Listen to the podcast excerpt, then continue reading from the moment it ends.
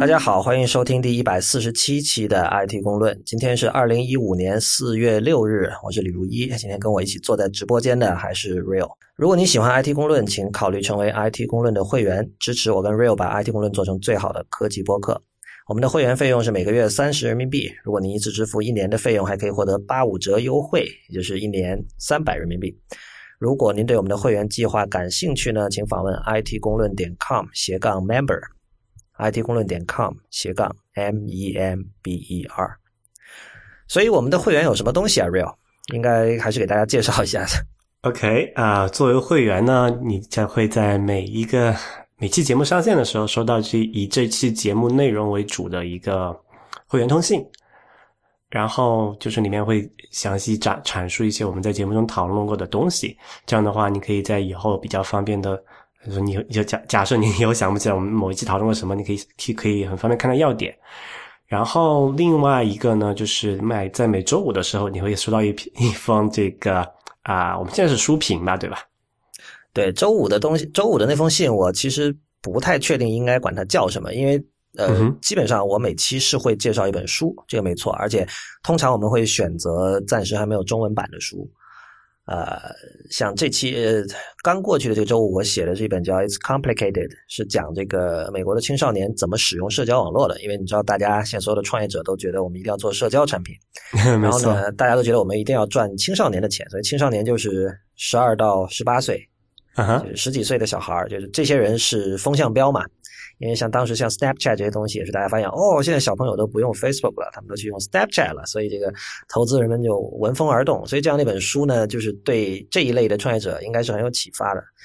呃，但是就是他，我觉得他有可能不是，我不知道一般就是我们的听众，你们听到书评两个字想到的是什么？就是因为这种像乐评啊、影评啊、书评啊这种文体哈，它本身是有，它可以有导购的功能。因为就是书很多嘛，然后唱片也很多嘛，电影也很多嘛，多了之后，那一个人的时间和金钱是有限的，所以你你需要一个人，等于说他的工作就是去看各种各样的电影，看各种各样的书，然后告诉你哪些值得买。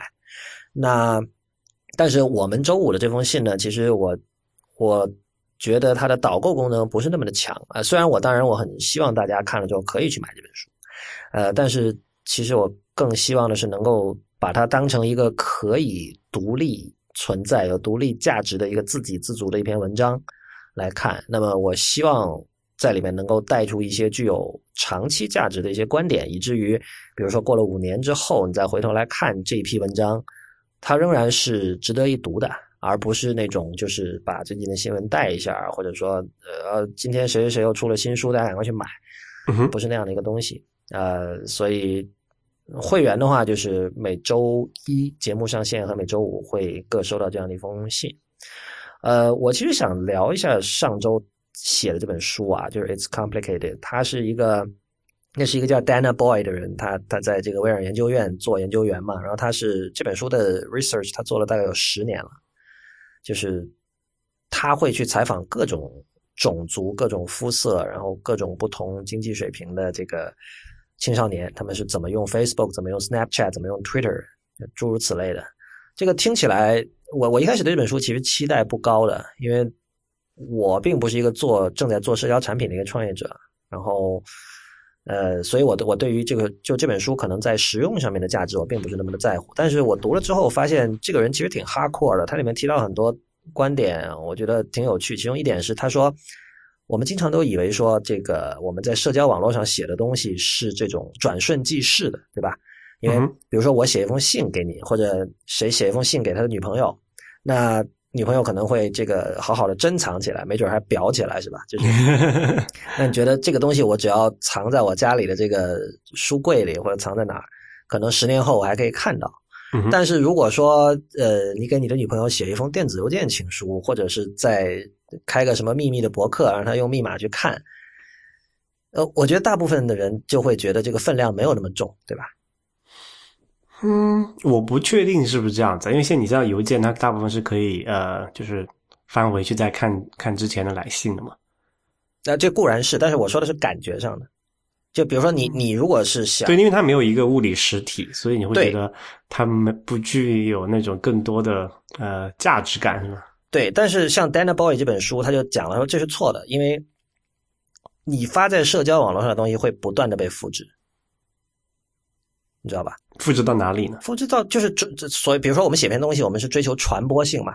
啊，传播就意味着转发，转意味着 retweet，意味着 reblog，意味着各种东西。不管这种转发是有没有经过授权的，有些人可能盗你的文章，有些人就是觉得你文章好要转发。那很多时候这种转发或者说这种呃转链这种行为，呃，它会意味着你的这篇文章被复制了一份放到了另一台服务器上。所以就算本来这台服务器出了什么问题，或者公司倒闭了。呃，很可能意味着你这篇文章在别的服务器上还是存在的，然后通过，然后，然后加上它又是可搜索的嘛，嗯哼，你就别人想找，就是我相信这种经历大家都有，自己以前在某一个地方，比如豆瓣或哪儿发了一个文章，后来找不到了，结果去 Google 一搜，哦，原来在这个论坛上有，对吧？这个事情我们自己也有遇到，就是对，就是说一般来说，当然我们说盗文章这肯定是一件很糟糕的事情，但是另一方面，呃，复制才有生命力嘛，对，很可能你你。十年前给一本这种精装杂志写的文章，你找不到了，因为你搬家的时候那本杂志已经丢掉了。没错。那更有甚者，这个杂志已经倒闭了，你写去他们编辑部，你说：“哎呀，我想，我想，我想要一份拷贝，已经没有了。”所以这是一个很反直觉的一个结论，就是说落在了实体上的东西，可能反而会更加的不靠谱，或者说更加的容易，更加容易失去。那呃，这种反直觉的结论其实造成了很多结果，就是很多人会默认他觉得。呃，我在社交网上发东西，反正一会儿就会没了，所以是没关系的。但这恰恰是一件很错误的想法。这个你没想到多少年后回来咬你一口。对，真的是会咬你一口。然后比如说某一个想想 stalk 你的人，一搜就搜到你什么东西，然后找到你，然后你就不生其扰的不停的在各种什么社交网络上去烦你，给你私信，这个有那个。没错，这是很有可能的。就是这我所以像这样的一些细节，是我觉得这本书精彩的地方。那么。对，再次向大家推荐。然后，同样，我们对每周五就是会给大家发这样的一封信。如果大家就是我们之前写过的书，有包括这个最新出的那个《Becoming Steve Jobs》，还有这个《It's Complicated》，还有一本叫《The Dot Com City》，是讲这个硅谷创业公司的建筑风格和他们的这个工作方法之间的关系的一本一本小书。所以说到那本，说到那篇啊，最近他们 First 好像是已经开搬过去了吧？他们月底吧，我听说是月底。就这个月月底嘛，我具体不是我知道的不是那么精确，但是他们那个新办公室也是在旧的对面嘛。对我，但我看网上有个照片流出来嘛，看了一下，然后有个很很很搞笑的一个人，把他跟一个那种叫做成衣生产厂吧，就是那种有很多机器 机器缝纫机，然后一排一个一个大厂房里面，然后很多人在缝的那个那个做对比，还真的蛮像的。我你知道我第一次看到，我就像什么？我就像你的母校。中山大学珠海分校，因为它是像一列火车一样，很长的一溜。那什么亚洲最长的单体建筑是不是？OK，好吧，反正我我当然我我没有近距离的看，是我朋友开车带着我在他旁边那条高速公路上路过的时候，那时候已经是晚上了嘛，但是旁边那那个新的 Facebook 的新办公楼还是灯火通明的，我就看到就是很像一列火车的感觉。其实那种设计很蠢的，你不觉得吗？我不知道他是不是有一些。特别的想法，因为我就说在空间的布置上，那那种结构是很差、不，但但。但它有可能是故意的，就比如说像那个苹果那个新的那个宇宙飞船，你从你从那个圆环的一点走到对面，你知道吧？像直径对面那个那个点，那就得走一圈啊。那对啊，不需要怎么会走一圈？你从中间穿过去啊？不，它中间中间是中庭嘛？那那个我不知道是不是可以随便穿的，但是我不记得在哪里。肯定是啊，他他他不是说设计成圆环的一个最重要的理由就是可以确保。啊，就不管做到哪里，你去了，呃，你要去任意远方上一个点，都可以用走走直线，嗯，走走直线的方法。哦，真的吗？我看到的好像正好相反。我看到，你知道，乔布斯喜欢说那个员工之间要互相交流嘛，他喜欢那个 serendipity，就是，所以我逼着你要。走一圈，然后路过所有的人，说不定你碰到一个人说：“哎，你在做什么？哎，这个挺有意思的，咱们来看看。”说不定那你是说在那个建筑物里面走吗？啊，对啊，我是说在里面走。但其实它那个中间是可以穿过去的呀。那我觉得哈，就如果中间可以穿过去，那大家就会穿过去，大家肯定是走捷径，不会真的走一圈。那原来这个设计就失去它的意义了呀。不，它但但是你不一定要穿过去嘛。就是如果你的嗯，就是说。假设你这个这个布局是分区的哈，就是说，比较这个区是这个 software，就是软件工程，这就你你如果往啊，就是走的弧度不是很很远的地方，你其实可以在这里面走的，OK，对吧？但如果你要去，可能这这边是 software，那边是 hardware。就举个例子啊，但是不是真的这样，我我不确定。但是就假设是对对，就是对穿的这个结构，那最晚也就走个直径嘛，其实也是很近的一个距离啊。就整体来说，圆是一个圆形是一个很好的结构，但是我说那种长条形的就很糟糕了。你要从这个长条的两端走到另外一端。就就你必须要走过最长的那个路径。对你的意思就是说，呃，火车型的这种一长条的设计，让我们没有第二个选择嘛？但是对，没错，环形是有的。但是我恰恰觉得让人没有第二个选择，这难道不是乔布斯的本性吗？不，你 你你你你你是没在那个楼里面长时间用过？因为我之前我在那个里面，我在那种楼里面用了两年，我印象很深刻。有时候比如说啊，两个课吧。它不不在不同的课室，一个在那头，一个在那头，中间你可以只有十分钟的时间穿过去，是要走很久的。嗯，对，所以所以我觉得整个那个结构是是不太好的，就是环形结构，我觉得还是更更加合理一点。嗯，反正总之，大家我看。经常看到很多人在网上说，这个还是少上点网，多看书，对吧？就是我们之前也说，这个要你要是求干货的话，你就应该去看课本。呃，满满的全是干货。我其实是把我们的周五的这篇这个书书评斜杠会员通讯视为一种介乎呃非常干的书和非常湿的论坛之间的一种东西，半干半湿。就是你，或者或者说你，你不想说所有的书都等到出中文版才才去看，或者说你不想等到几年后再去看一本在国外可能几年前就大家已经疯狂讨论的书，那我觉得可以考虑成为我们的会员来订这个通讯。那比如说，我不知道大家清不清楚，像《失控》这本书是一九九五年写的，而且就是它是国内上其实就很晚，二零一零年，二零一零年，嗯，那么。其实很多人他不太知道这个语境，就是很多人觉得《失控》是一本横空出世的书，因为他那种写法 就是大家就不熟悉嘛。但其实《失控》是非常典型的一本一九九零年的这个技术主义的书，因为就是英文有个说法叫这个一九九零年只不过是把一九六零年倒转了过来，因为那个六倒转过来是九嘛。然后那个六零年代不是有很多人玩摇滚，然后吃迷幻药嘛，就是。探索这种精神的边界嘛，然后九零年代其实大家还是在做一样的事情，在美国，只不过他们现在不是在用摇滚和迷幻药来做，是在用电脑和技术来做。所以他们说这个 nineteen nineties is nineteen sixties，这个 upside down，就这个意思。所以那个时代其实这样的一种混合了玄学和这种技术决定论的书，真的不止那一本。嗯哼，是是是有。有不少，有很多这样的书的，所以它那是有一个语境在那儿。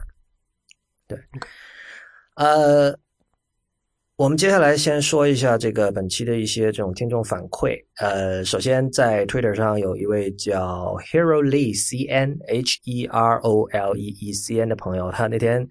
突然蹦了一句说：“IT 公论那个类似红白机时代的巴比特音乐实在无法忍。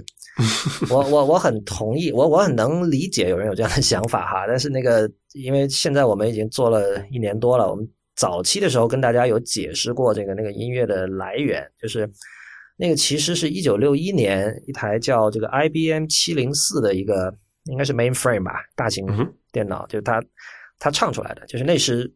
人类历史上第一次电脑就有电脑唱出了歌，发出了声音。我在我们的片头节选的是一段没有人声的部分，或者说没有电脑声的部分。但是如果你去网上听这首歌的原曲的话，它是有人把那个歌词唱出来的，这不是不是人啊，有电脑把那个歌词唱出来，是在现在听来就是非常原始的一种这种机械的那种人声。但是当年显然是一个了不起的成就嘛。然后这个。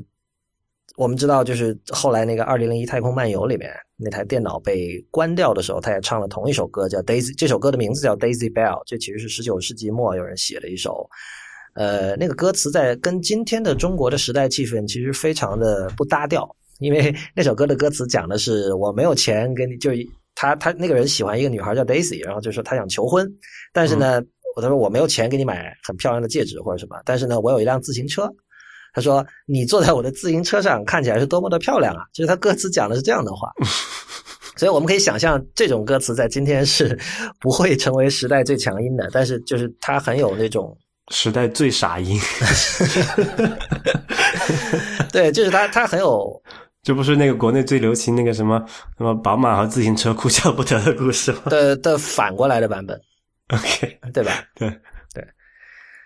呃，所以对这这首歌就是在那个二零零一太空漫游里，后来就是那台叫 Hell 九千的那个电脑被关掉的时候，然后他就唱了这首歌。他说：“这个是我的这个我的 instructor 教我唱的歌。”然后这其实是一个梗，这个梗就是因为一九六一年 IBM 七零四的设计者教会了他打引号的教会了他唱这首 Daisy Bell，所以库布里克二零零一的导演是在里面对这个事实进行致敬。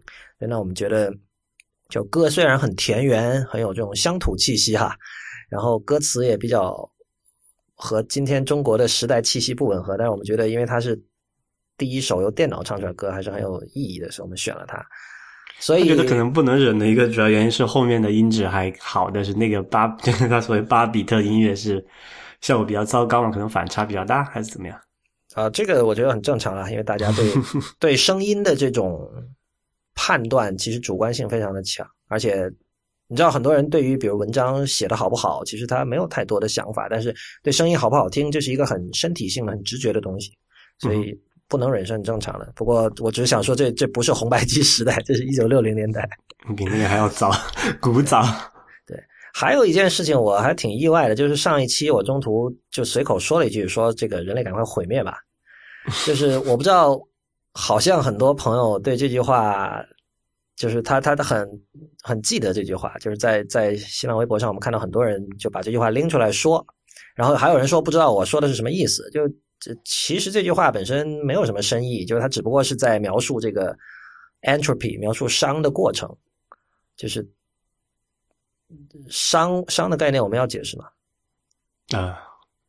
查自己回去查百科吧。不，因为不是因为我觉得我们解释一定会解释错，因为我们都不是学什么热力学还是什么的。但是，但是我觉得熵是信息论里面的一个信息论，对，就是我我们的解释一定会物理学里面概念说错了，哎呀，差点 差点要被打脸了。OK，就是我们的解释一定会被人挑出漏洞。但是我觉得其实这个概念在今天的流行语汇里，它的运用已经没有什么神秘感了。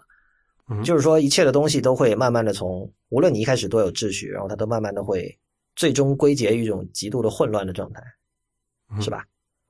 差不多可以这么直白的解释吧。对，其实就不管物理的意义上是什么，我觉得就是在比如说今天的一个大众读物里，当他用到这个词的时候，他指的是这个。而且我觉得这这个现象，其实在今天我们所有的人都经常可以体会得到吧。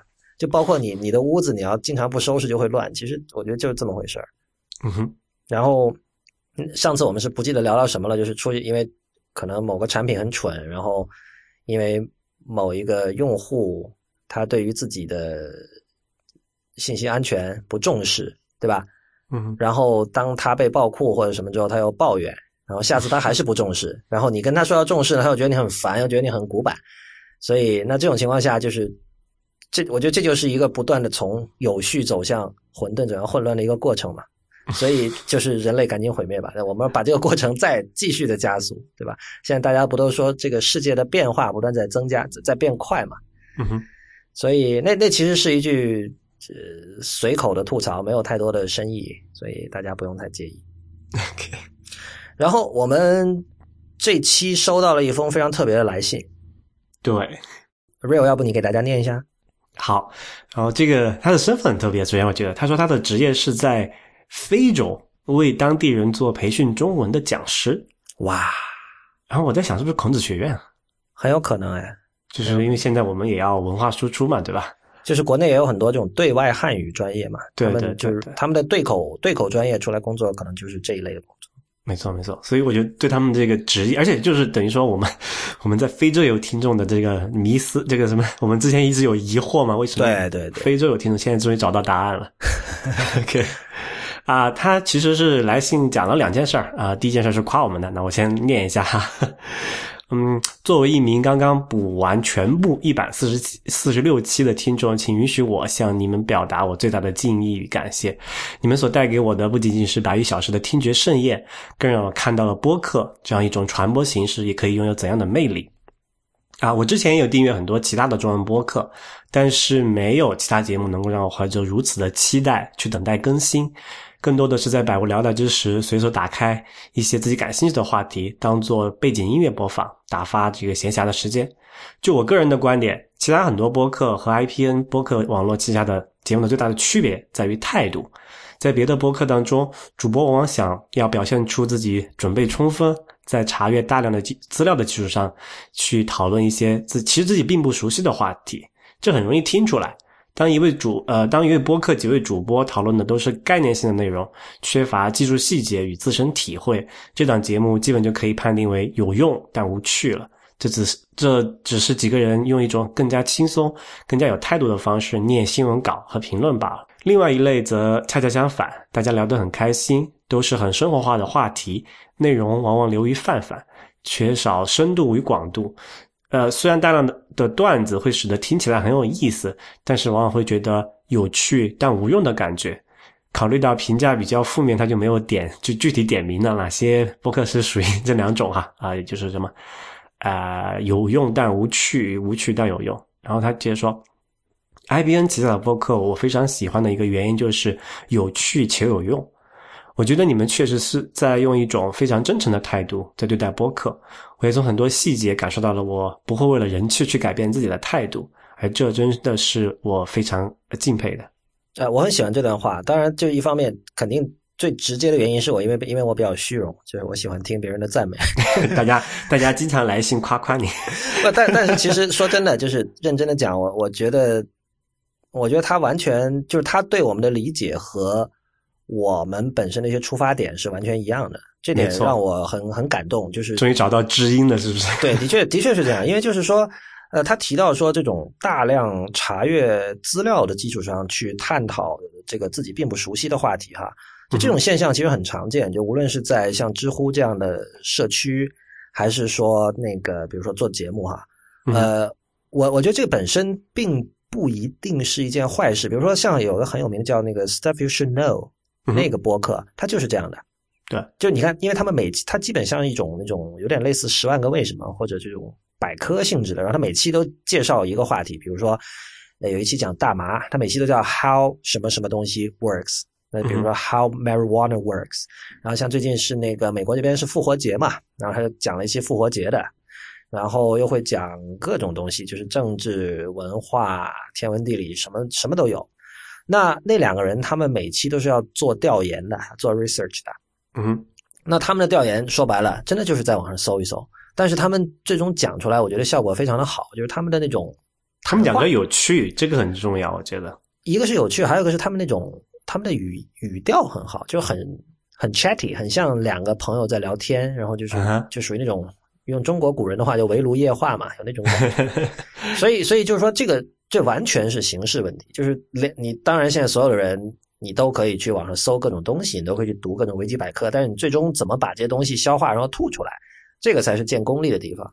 呃，所以就要会讲故事，这个是很难的。对我，所以，所以我并不抗拒说这种呃去查资料，然后讲自己不原本不熟悉的话题，就因为这本身也是一种学习的过程。但这确实不是我们的一个。主要的一种一个目的或者说趣味所在啊，我们其实更多我我更希望的一种方式就是说，当我们遇到不熟悉的东西，比如说像刚才对于 entropy 这个概念的解释，那我就直接说我不懂，而且我们就我们就直接说我们是呃，我们我们的定义和解释一定是会有漏洞的，但是呢，我们可以在我们认为自己有把握的那些范畴里去说话，比如说我就可以讲说，我就很有把握的说 entropy 在。这个大众写作它是什么什么意思，对吧？我这但就这件事情，你比如说一个学物理的人，你可以笑话我，这没有问题。但是其实我们真的说说的是两件事，就是一个词汇从一个专业领域，因为各种各样的原因吧，它跳到了或者说过渡到了一个一个大众领域之后，它的外延会发生变化，就是这样。那呃，如果你不懂它在专业领不完全理解它专业领域的这种。含义并不意味着你不能完全理解它在大众领域的含义，就这样。啊，然后你记不记得那个像那个 John Siracusa 以前不是做那个 Hypercritical 嘛？我记得他有一次提到过，他他在那个有现在已经停播了有个叫 Common Space 的一个节目里，他说到了 Hypercritical 和他们现在做那个 Accidental Tab Podcast 的区别，因为那 ATP 当然就是他已经说了是 Accidental 嘛，所以就是他是从来不准备的。对，就绝对不准备啊。那么，但是 hypercritical 他会花很多的时间去查各种东西。但是说老实话，即便如此，最近我有听他一些旧的 hypercritical，我觉得他其实准准备的仍然不够充分的。尤其是如果你要跟像像美国的 NPR 或者或者任何专业的广播电台所做的，毕竟不是全职做这个事情嘛。对，因为因为你你想专业广播电台，甚至可能有专门的人帮你来做 research 的。对对对对，你要查什么东西，他帮你把提纲都写好，就这样的。对，所以我觉得，呃，就是那种做法也确实不是像我们这样的播客所擅长的地方。就我们擅长就是还是那个老词了，就说失货嘛。嗯，呃，我们擅长的是怎么说，把我们的这个观点和偏见传递给大家，就这样。对，我觉得这个其实挺重要，就是说啊。我们不是说追求一个啊客观的一个标准怎么样？我就觉得从我们自己的角度来看这件事情，我们怎么看它？当然肯定会有偏颇的地方，我们有自己的缺陷和不足。但是我觉得就有时候这么去呃，就是我们这一来一往的聊聊出来，然后大家可以看到我们是怎么想的。这样的话啊，就有这种视角的在这个概念在里面吧？我觉得啊，而且还有一个重要的地方是在于，其实做播客是一个录着的过程。就是不是有藏拙这个说法嘛？就把你的可能露出马脚的东西藏起来。其实写文章很多时候你是需要藏拙的，但是播客有对你要塑造一个比较好的这个，你你都懂，然后什么你了解，你你对这个事情有嗯有见解，有有那个呃一些，你要你要你要展现你要好的那一方面嘛，起码不是就是说一个东西当它是实时的时候，它就会露拙嘛。对，但是写写文章是一个超级的，它是不是 real time？它是 force time，是是伪时的一个非实时的这么一个状态。你可以改写，对你有很多时间去把自己做伪装，就是有点像，比如你用美图秀秀发照片到朋友圈，和你跟别人 FaceTime 的这个区别。没错，对。虽然我们的直我们的节目并不是直播哈，但是基本上我们的这个整个过程还是比较自然的，比较比较随意的，所以这里面一定会有很多这种错误，然后有很多这种。哦，其实发现啊原来还没有完全准备好的这些东西，就是这种，或者就是甚至说我们完全是呃呃，就是认知的错误，这都都有啊。呃，这个我们还是希望尽量避免。但是我想说的就是说，露露着露着其实是一种是一种趣味，就是你有些东西被发条被拧松了，嗯，那么就是有一些在你在你的，比如在我的文章里不会出现的东西，在播客里是会出现的。所以就是我们 上次不是说了嘛，我们录播的时候应该每每人再搞一杯什么红酒之类的，就是边喝边聊，这样才可以有。啊，事实上，事实上这个策略我现在是在实践的。今天没有喝，但是有时候是会是会那个什么。还有我们的那个录音时间改了，本来我是在这个我这边的早上跟 Real 录音，但后来发现，因为大家知道人们刚起床的时候那个声音是跟平时很不一样的嘛。然后我的妈妈很敏锐的发现了这点，她说。我就是 real 的声音比我好听太多了，就是我的声音怎么每次都那么奇怪，所以我们现在改成这个周六的下午或者晚上录啊，这样经过一天的磨练之后，这个有一个什么磁性的嗓音，像像这样的声音。用不科学的说法，就声带打开了。好了，我继续 继续读那位朋友的这个信。他接下来他提到，因为我们上次讲到那个 iPhone 要在中国开这个 Trade In 的服务嘛，就以旧换新了。说白了，没错。呃，那么他就提到说，他说以旧换新的核心原因还是在于人们缺少足够的动力去更新手中的设备。现在智能手机已经渐呃趋于渐进式改良和迭代的状态，哪怕是苹果。也可能在急剧变化与争议性的 iPhone 六和六加之后，难以找到任何足以让人心甘情愿掏钱购买的亮点。那么这里要要打个岔哈，不一 定哦。那个目前的小道消息说是爱下一代的那个 iPhone，就今年会出那一款，可能会变化非常大，以至于都不会叫什么 iPhone 六加，呃，不是六 S 之类的，也直接叫 iPhone 七了呢。好，那继续读这位朋友的信啊。呃，这这位朋友刚才那个名字没有交代，他是叫见习君，见习见习实习见习啊。他继续说，呃，那么让人们付出相对少的代价来获得新品（括号同时减少前代二手机的保有量），这就成为了理所当然的好选择。一方面能够吸引更多抱着虽然新品更好，但是似乎没必要更新的念头的用户。用上体验更好的新品，另一方面也能更加快速减少旧型号的保有量，尽量维持少而精的产品线。能够看到，在 iPhone 六公布之后，iOS 软件开发适配似乎也不像之前那么容易了。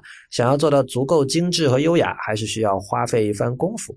软硬件配合，自然是在硬件规格越少的情况下，越容易做出美妙的体验。然后这位朋友还提到，就是他希望我们能够在那个周五的那个书评里写一下 Walter Isaacson 他的一本新书。呃，我们之前提到过叫《The Innovators》，就是他是把那个整个电脑革命这个历史上的这一串人物都写了一遍。然后，呃，希望我能够写那个那本书。呃，会考虑的，因为这个书我觉得是是需要写，而且在国内好像它引起的重视还不是很大吧。因为，但我觉得这是这是值得写的一本书。嗯。啊，好，那么非常感谢这位朋友，呃，非常感谢对我们的理解，以及这个花时间给我们写信。啊，我们的这个 email 还是跟大家说一下，如果有人不知道的话，是 it 公论 at ipn 点 li，it 公论 at ipn 点 li，啊，欢迎大家给我们写信。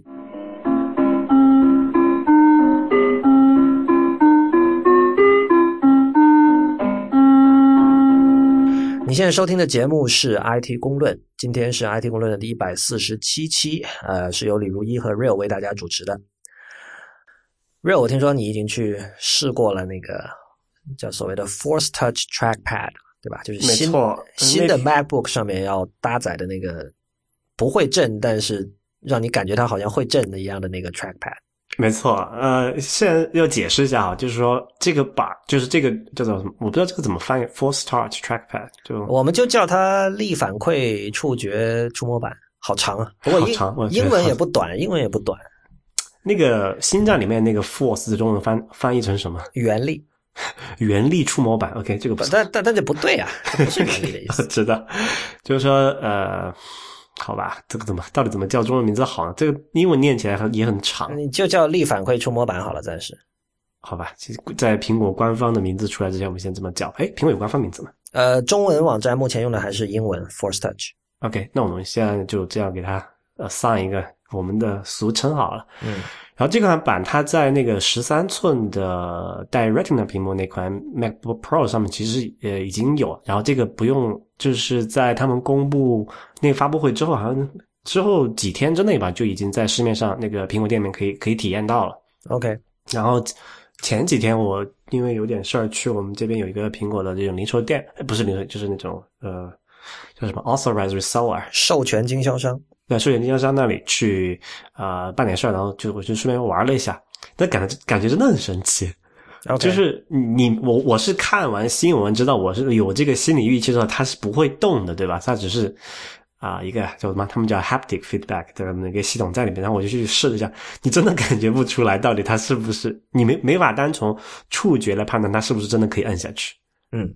对，就最这个真的是非常非常神奇，而且它上次我可能也讲过了哈，就是在我们现在那个就所谓的 multi touch 那个触摸板上面，它的那个那个板的上部是没有办法摁的嘛，因为它的那个是一个杠杆原理，对吧？杠杆的那个杠杆的根，如果你按按一个杠杆的那个那个连接轴的那个地方，你肯定是摁不下去，摁不下去，对对。但这个就完全不一样，你按那个那个触摸板板触摸板上的每一个位置，那个那个力度都是一模一样的，嗯，然后就非常非常有意思，然后。它那个就是它不是有逆反馈之后，它还有个很有意思的东西，就是你按了之后，它还可以就有有有两次的力反馈，就你按下去之后，它不是有做有个叫什么，嗯，就是 force touch 那个那个手势，就是用力按下去之后，它会给你在第二次的反馈，就是你可能按到一个，比如说按呃，我当时设了一个功能是这样子，就是苹果上不是有那个字典的功能嘛？对，你选中一个文字之后，这在网页上你选中高亮一个文字，然后你点右键，它可以选择叫做什么在查字典，对吧？对对。但是那个时候在通常的时候，我们是要用那个什么呃呃鼠标右键，或者是你在出码上就是双两双指两指的这个 tap 嘛。我设的是三指的 tap。OK，那它会有一个这么一个弹出的 pop over，呃 pop over 对。然后那个就是你就直接选中之后，你只把一个指头就往下面再摁。多一点力力量，然后它就会直接弹出那个东西，就感觉还挺特别的。我觉得这个的好处在于你不怕坏，因为以前的触摸板就我，因为我上次已经讲过，触摸板坏了，然后我觉得你还要我大力按，那不是坏的更厉害吗？啊，这个我不太清楚啊，我不知道这个这个他们所谓的 haptic feedback engine 到底是这个寿命怎么样，这个可能要等一段时间之后才能判定。但是，但它没有动嘛，就它其实是不动的嘛。那我觉得就已经觉得。会兼顾很多，对你感觉应该是可能不会那么容易损坏。这就对啊，就像你在比如在 iPhone 屏幕上，你你稍微用大点力按，你不会觉得说会把玻璃摁碎的嘛？就也不会觉得说哪儿螺丝松了或什么，不会有这种事。对，因为毕竟没有机械的位移嘛，所以它那个感觉挺奇妙的。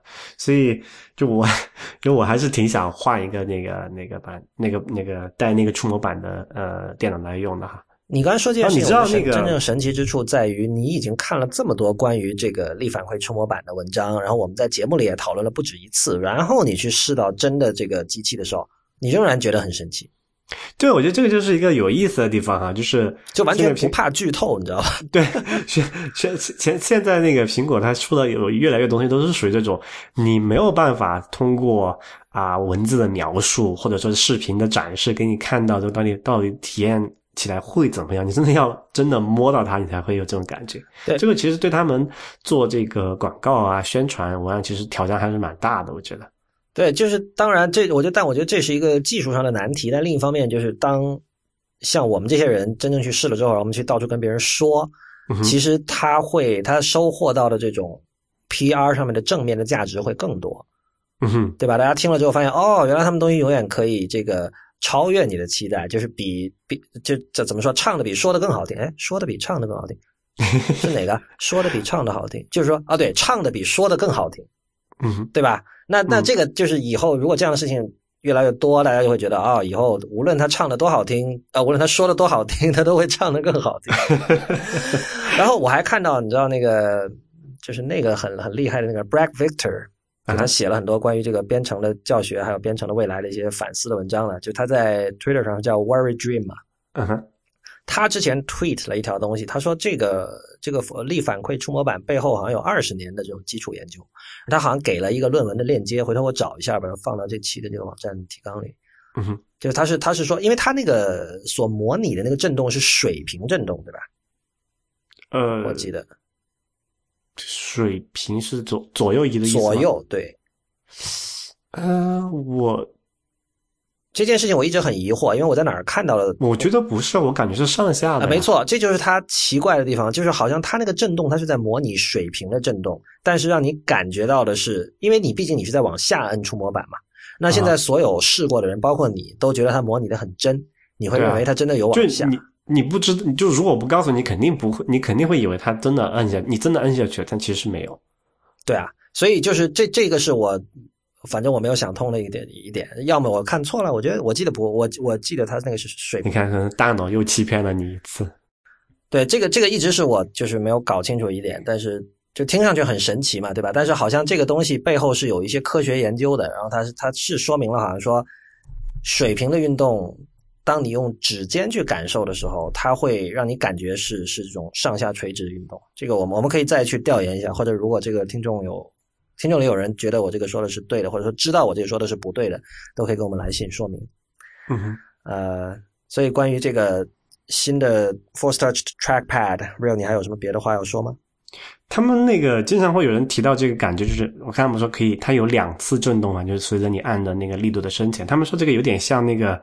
呃，机械相机的快门，就是你摁下去一半，然后再摁下去。其实我觉得不像，因为那个快门，我我也按过，比如说像那五 D Two 那种快门嘛，你是摁下去有半那个什么半按的感觉，是有物理运动的。但这个是没有的，就是感觉这种真的非常特别，你说不出来它到底像什么。就是你的大脑的认知和你的这个手指的感受被大脑翻译出来的那种感觉发生了矛盾，是吧？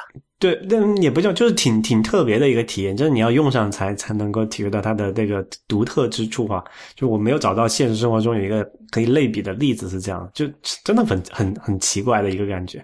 嗯，啊，不过不管怎么说，我是挺希望有这么一个板可以用上。但是我呃，我之前有一个，我现在有一个那个，它那个蓝牙的那个触摸板，苹果那个蓝牙触摸板，那我在用啊，你也在用是吧？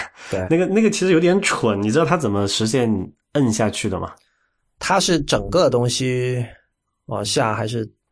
没错，它是整个往下，对但是你知道怎它怎么实现？就在那个在那个 MacBook 上面，它是它是嵌到那个机身里面，你觉得你是按那个板下去的，这个是很很容易想的。但是它那个外接的蓝牙，它按下去的东西是是是伪造出来，它那个板整个是不会，整个那个板本身是不会有物理摁下去的感觉的。但是它上面有，你把那个板翻过来的话，它底下有两个小球，嗯，那个小球是可以往可以内陷的。哦，是吗？对，所以如果你假假设说你想在你你放在你的腿上，或者说你在沙发上用一个摇呃呃，就不是在一个平硬的平面上用那个板的话，你是没有办法摁下去的，因为那个那个两个那个小球那个支撑点的那个小球没有办法没有办法被摁进去嘛。嗯，这我还真不知道。就是你可你你如果呃听众朋友大家有那个很我知道 iMac 是配那个的吧？可以选择配 Magic Mouse 还是配这个 Magic Trackpad？对，你把它翻过来看一下那个实际上就就很奇怪，那个就那个你就你只能在一个平面上才才能够摁一下它去。哦，不过呃我你不说之前我完全不知道，这是不是可以说明其实它这个设计还算挺成功的？你没有在从来没有在非平面的硬硬我没有平面上用，过我没有，因为我觉得他的想法可能是就苹果的想法可能是说哦，那个 i iMac 你在桌子上用嘛，你不会在大腿上用。嗯啊，因为我我知道有 很多人，就比如说我，就我我老板他他在他的地下室有一个这个家庭影院，嗯。然后他家庭影院其实是一个 Mac Mini，然后接了一个大的那个六十寸的电视上面嘛，，OK，然后他就说用那个 trackpad 去遥控它当遥控器用，等于是就很想在靠在沙发上用。对，然后这个时候你就没有一个平面东西可以呃硬的平面可以放那个 trackpad，你是拿在手里面，等于是，然后你发现你就是摁不下去了，就挺糟糕的，其实。说到苹果，还有个消息是说这个 Apple TV 感觉是很很快要更新的样子嘛，因为你知道旧的现在就是不是旧的哈，就现有的现在降价了嘛，降成六十九。它现在在卖那个叫 Apple TV 三代吧，对，第三代的 Apple TV，然后它的那个处理器是一个单核的 A 五处理器，就是以前那个 iPad 二的那一款，那 iPad 二里面是双核的嘛，它现在是 disable 掉一块，但我不知道为什么会这种状况，有可能是呃叫什么，就传说中是那种生产 iPad 的时候那个芯片的残次品，然后用来。呃，就禁掉一个核，用来呃生产这个 Apple TV。但现在那个 iPad 二已经停产了，没有其他的啊，还有那个叫什么 iPod Touch 还在用那个 A 五的处理器吧？还有呃哦一代的 iPad Mini 也没有了。这代没都没有了嘛？现在就只有只有那个 iPod Touch 在用这个 A 五处理器了。然后它这次降价，很多人就觉得说，哎，那今年可能九月份的时候会不会就更新一个四代出来？然后四代的话，大家就有很多传闻了嘛。哎，现在最大的一个传闻就是说，苹果要自己做自己的这个啊、电视点播的服务。哎，说这个应该大家应该回头听我们谈那个苹果包养内容生产者的那一期，就是以后有没有可能出现一种情况，就是内容生产者都是被这种大的技术公司包养起来了，然后就是反正我们其实这个事情已经在发生了嘛，Netflix 它已经做了好多次这种尝试了。那但还是不一样了。你说的是 Netflix 它自己想扮演这种一个电影片厂或者一个制片公司这样的角色，但是这个还是不太一样。但不管怎么说吧，就是 Apple TV 最近一个事儿，就是说他们说那个电和他们合作的电视台，你要自己去托管自己的内容，就苹果不负责内容的托管。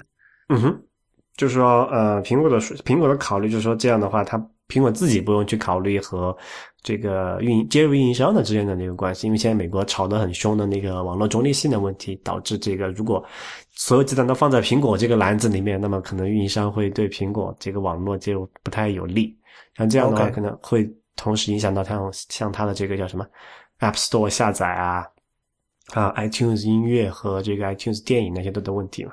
对，这个是我想问你的，就是嗯因为苹果它的各种各样的内容哈，有些它是负责托管的，比如说呃那个 App，比如说音乐，就 iTunes 里面的音乐和 iTunes 商店里面的电影和电视剧，它是它是负责托管的。但是比如说像这个呃，像这现在他说这个这个电视这个 streaming 这个 service 这种流播的，它就不托管了。然后，比如说你的 App 里如果有这种 in-app purchase，比如你做一个书城软件，然后里面卖电子书，那电子书你得自己去托管的，苹果是不管的。另外，我们为什么要说这个新闻？主要是这个我们知道 iTunes 是是世界上最大的这种播客索引的一个据点嘛，就基本上你任何播客节目都可以在 iTunes 里搜到，但是 iTunes 是不负责播客的托管的，也就是所有，比如说如果哪天你下载不了我们的播客，呃，这不是苹果的问题。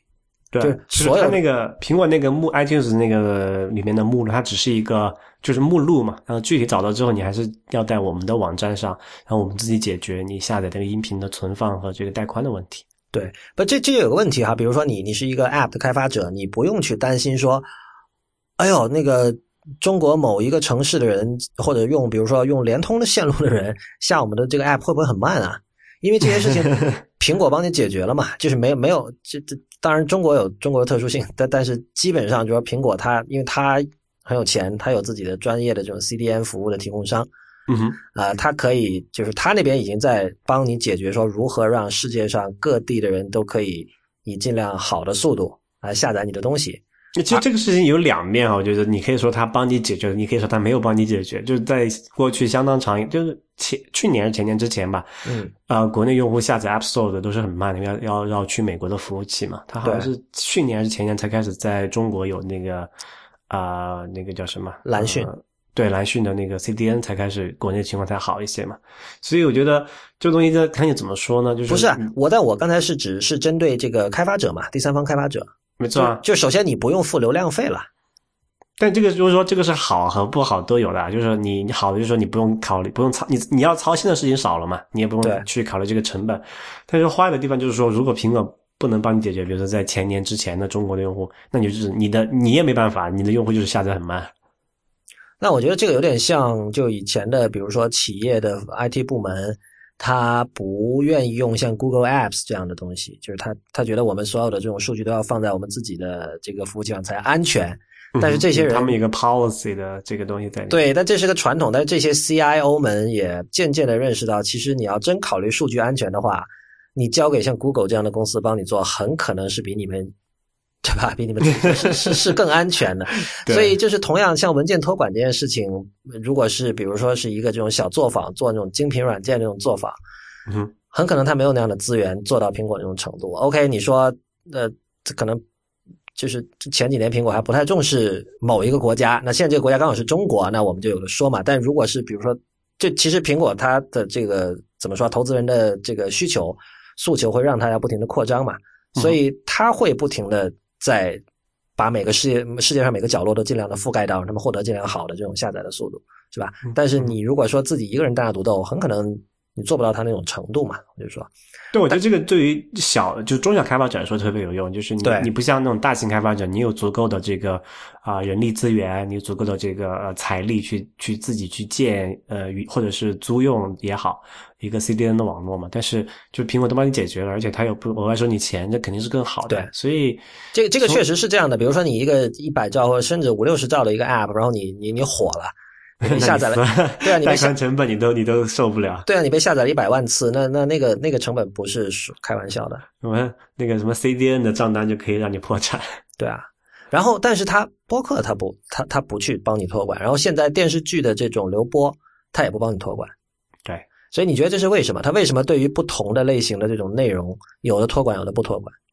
我觉得还是有个有些可能权责的问题在里面。我在想，比如说他像 iTunes 那里，他是他等于是他在啊帮着这个那个唱片公司卖嘛，所以他是等于是有一个，他是一个零售商的那么这么一个意思。嗯。就他从那里那边，然后他肯定要把这个相关的服务做起来。但是如果你像电视的话，你像台网啊那些东西，他们是自己对这个内容的控制权是蛮强的。嗯，就苹果在中间能做的事情是比较小的。播客就播客就更好理解了，就是播客没有就完全没有关系了。对，没有任何列一个表而已。对，不，而且没有任何利润可以分给苹果嘛。啊。对，没错。对你虽然可以说那百分之三十对于苹果可能是小钱，但我不觉我不觉得它小到就是完全可以忽略。但至少我觉得它至少多到可以让苹果去 justify 它负担这个帮你负担流量成本这件事情。但是播客来说，首先大部分播客本身并不是以盈利为目的，然后呃那些盈利的播客呢，显然也就或者说苹果一开始做播客的时候没有想过赚钱这件事情，所以一开始就没有像 App Store 那样设一个七三分成的这么一个东西。所以也没有没有办法买嘛，这个东西。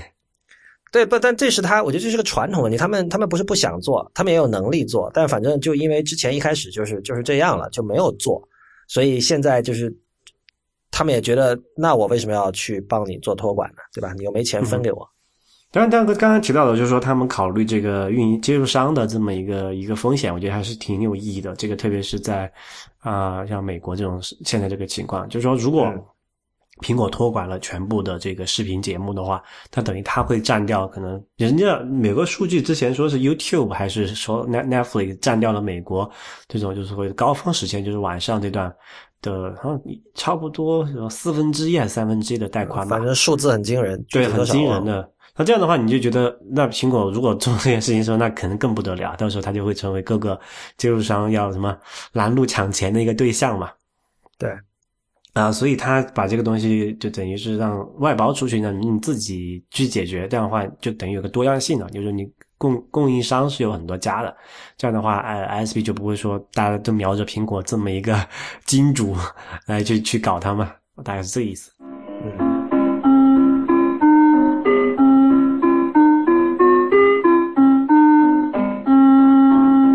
您现在收听的节目是 IT 公论，呃，今天是 IT 公论的一百四十七期，是由李如一和 Real 为您主持。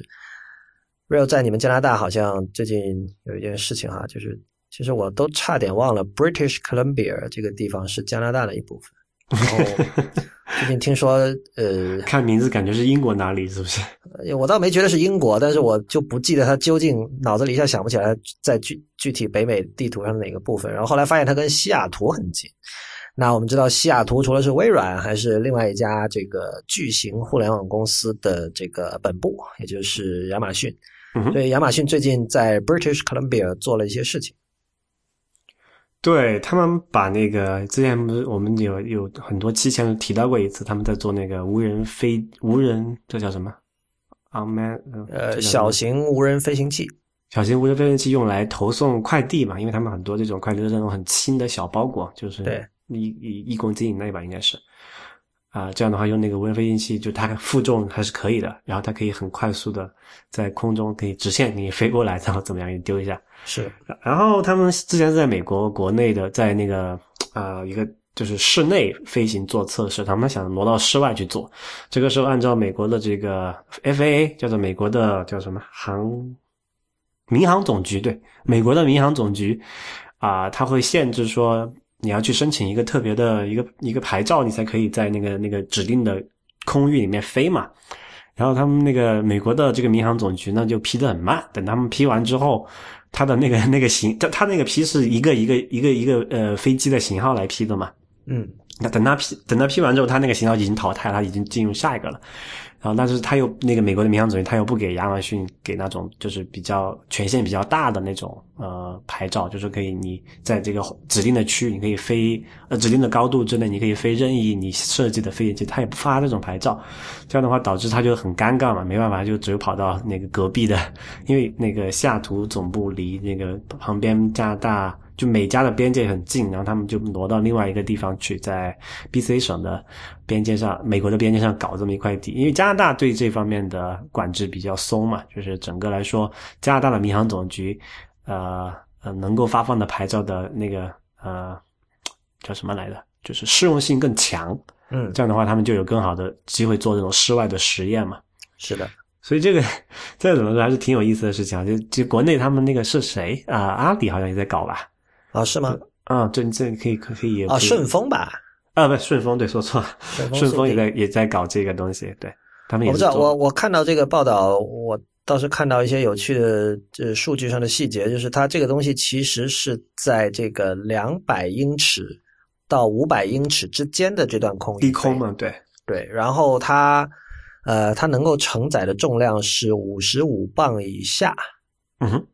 另外就是说，它是在一个宽度大概是十英里的这么一段这个空中地带在飞，然后大概是它的速度是每小时五十英里。啊，我说错了，它能够承载，它能够带的那个重物是五磅，不是五。对，五磅就是差不多不不到三公斤，反正。对，然后据说就是亚马逊送出去的包裹里面百分之八十六都是在这个五磅以下。对，小包裹嘛。对。所以这件事情就是 挺有意思哈，因为啊，在加拿大通常来说不是一个特别适合这种技术公司啊生长的地方，因为它整个这种呃环境和这个结构都不太一样。然后呢，这个事情是有点例外，因为美国这个航空管制的问题，使得他反而逼着亚马逊只能去隔壁邻国去做这种测呃测试了。嗯，Surface 三要说吗？对，这个可以讲一下哈，就是微软它。就是前几天吧，发布了这个新的那个 Surface 三啊，这个可能有点听起来有点奇怪，因为之前不是 Surface 三已经吗？之前它它之前出那个 Surface Pro 三，嗯，然后 Surface 三等于是之前那个叫 Surface RT 的一个延伸版本，就下一代版本。OK，然后有什么不一样呢？之前那个 Surface RT 它是基于 ARM 处理器的，然后它运行的那个 Windows 也是一个就是特别版的，就 R Windows for ARM 这种一个一种一种操作系统。它的一个问题就是说它很多。啊，普通的 Windows 应用是没办法上面直接跑的。比如说，它为了为了在上面支持呃 R 为了在 RT 上跑 Office，它它还要再另外 build 一个版本出来。然后就是其实就很不受待见嘛，因为大家买的是哎 Windows，那我可以跑我的那些什么各种软件应该都可以跑，对吧？其实买回来一看，哎，不是哦，你骗我啊！实际上也是一个可能这个 RT 滞销的一个原因吧。嗯，然后他们这个 Surface 三的话。就解就等于是绕过了这个问题，他们用回了英特尔的那个低端的 Atom 处理器，然后也就也是 x 八六结构的嘛，啊，这架构的嘛，这样的话就就可以跑所有的这个原生的 Windows 应用，当然可能性能不不会太好，但是好歹是可以用了。然后它那个价格也不错，就现在是哇四百九十九吧，五百五百五百美元的起价，嗯，就跟 iPad 是一个定位，但是它是一个叫做 fully functional computer，不是一个 tablet。你这个可是，这可是微软想跟大家说的话。没错，但但事实确确实是这样的，就是如果你需要一个便宜的呃笔记呃笔记本和平板的混合机，你可以考虑一下这个价格也便宜嘛。说实话，我在用笔记本的时候，我我一点都不怀念触屏。所以我觉得这个 Surface 的整个的形态是很奇怪的。当然，我在知乎上曾经写过这么一个回答，然后有有些人来。有些人来说我这个讲的不对，但是我还到目前为止我没我还是坚持这个这个看法，就是 Surface 这种设计是一个两头不讨好的东西。我在公共场合见到或者见到朋友用 Surface，基本都是在用键盘的，我真的很少见到有人在用它那个触屏。那如果是这样的话，它的那个键盘的体验是很糟糕的呀，你不如买个普通的轻薄，叫做什么超什么 Ultrabook 超级本吧，中文叫。那那如果你是键盘党的话，这个体体验是好很多的。特别是对于那种很多这种文字工作者来讲，你要整天敲键盘输入文字的话，那那他那个 键盘的体验简直是 酸爽。好吧，我记得那个上一期昨天刚上线的内核恐慌，你和吴涛决定以后少说微软，不说微软。啊，就是理由是你们总是说错，总是被人吐槽，然后你们也都承认自己对微软的技术战是不熟的。啊哈，我觉得我这个这个 Surface 这件事情，我我有体验过，所以我觉得这个还好。不过你但你不得不说，Surface 它那个出那个笔确实很很很好的一件事情，就那个它是一个压感嘛，然后可以记笔记啊，那些是配上那个 OneNote 那个应用，在就喜欢那种，就喜欢你。如果你的你的工作模式是需要写写画画，需要随便记你的什么想法，说创意类的工作的话，我觉得这个还是挺不错的一个选择。我觉得我现在需要用笔的。基本上只有一种情况，就是说我是左手拿着电话，然后他说了一个什么号码，我要记下来。那个时候不是应该打键盘更快吗？不，就是说，如果你当时身边没有键盘，比如你身身边只有 iPad 或者手机，那那个时候你会觉得用笔会更方便。那如果我坐在键盘前，我就打键盘了。所以就是我很难想象一个这种至少是号称全功能的一个计算设备。一个一个这种有十二寸、十寸屏幕的计算设备，然后要要用笔去写个什么东西，对我来说一定是打字更快。不，那个这可能你这里有有用用法有点不一样。我问你一个问题，你你画画吗？就是画东西吗？不是，我觉得画画是一个很专门的一个。不不不，这个画画是广义上的东西，就是你所谓写写画画，并不是说你要画出一个什么指定的形状，而是说你可能脑中有一个想法，你可能它并不是一个文字性的东西，它是一个形形状的东西，你可以把它然后画下来。啊，这个确实比较少。我知道很多，比如说很多产品设计师，他会图，他会随身带一个本子，然后上面画这种交互设计的框图嘛。这个我知道，但是对于这种应用场景，你觉得 Surface 会比纸和笔好吗？呃，它。这个可能在意，但是我想说的就是，说在电子设备的解决方案里面，没有比它更好的了。目前，OK，对吧？你你找不到一个比它更方便，或者说这个就是呃这种绘图体验更好的东西。因为你传统上绘图体验更好就是那个什么呃绘图本嘛，就呃绘图板就是那种啊很多设计师会用的那个东西。但是那个东西是，但那个东西是演演呃就是 what you see is not what you are drawing，不是错了。就是你在看的是屏幕，画的是一个板，是一个脱节的过程在里面。What you what you get is not what you draw，是吗？嗯，这个我觉得这个我我觉得刚刚不应该说这个，这个不太 对对，就是你你画的那个板，你画的那个平面和你看到它出现图案的那个平，它不是在不是同一个平面，因为你的屏幕上出现。What you are gazing at is not what you are drawing on。对，没错，这个这个这个描述是，这个是这个是其实挺挺挺那个分裂的一件事情的嘛。但如果你像为什么我们讲那个触屏很很 intuitive 很直观的原因，就是说你摁它，你看到的东西，你就可以你就去点那个那个按钮，你是可以点的。然后它这个。啊，这个这个 Surface 这个触摸笔，那个嘛叫什么压感笔，就我觉得就能那个很，它有那个 Wacom 那种的感觉，但同时你就是你真的是在那上面画画的，所以我觉得这个是非常难得的一种东西。比如说很多那种那种，如果你是写写画画，然后又不是又不喜欢纸和笔的话，哎，这个是一个挺挺好的一个选择。还有很多那种画漫画的人会选择用这个东西，有可能就是我不知道，就是是不是？虽然我们以前有一期节目我们说过，真 Pro 是不怕用户体验差的，但是。我确实认识有插画家仍然喜欢在纸上画，我不知道是不是跟你刚才说，就我跟我刚才说这个 what you're gazing at is not what you're drawing on 这件事情有关系，有可能。Get the more surface。你刚刚提到了 ARM，然后最近有个消息说，呃，这个由 ARM 驱动的一种芯片，或许可以对于这个电池续航力长久以来难以有突破性进展这件事情。起到一个突破性进展。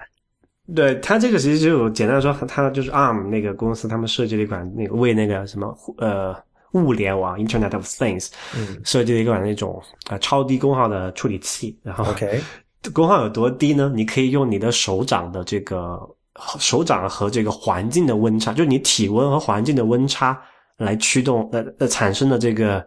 这个能量，因为你如果有温差，就有这个能量的流动嘛。是能量能力可以用来发电嘛？就这么微小的电流就可以驱动这么一个设备了。OK，啊，这个让我想到那个我们这马上要讲的这个苹果，这很快就出了吧？这个这个月吧，四月份了已经。苹果手表不是说要每天一充吗？对啊，对，就是其实这个事情是挺辛苦的。那你知道过去有很多那种啊，这不叫机械表吧？算机械表，就是。啊，我知道是那个叫什么光能动是哪个哪家公司出的？没听说过这个词。Echo Drive，等我查一下，西铁城吧，Echo Echo Drive 我听说过，但是西铁城吧，好像是。OK OK，就它有那个就是呃，就是我们现在那个表上给那个表，就就是不用以前的表是要上发条嘛，或者是机械表，或者是那个时间表换电池嘛，嗯，它都是有一个既定的这个能够连续转的时间在里面的。后来出现各种各样的那种呃奇怪的方式去。解决这个问题就不用上发条或者不用换电池。那有我们知道有那种你机械表的话，它可以手手臂的舞那个舞动，不是你你你走路的话，你手臂总是要动的嘛？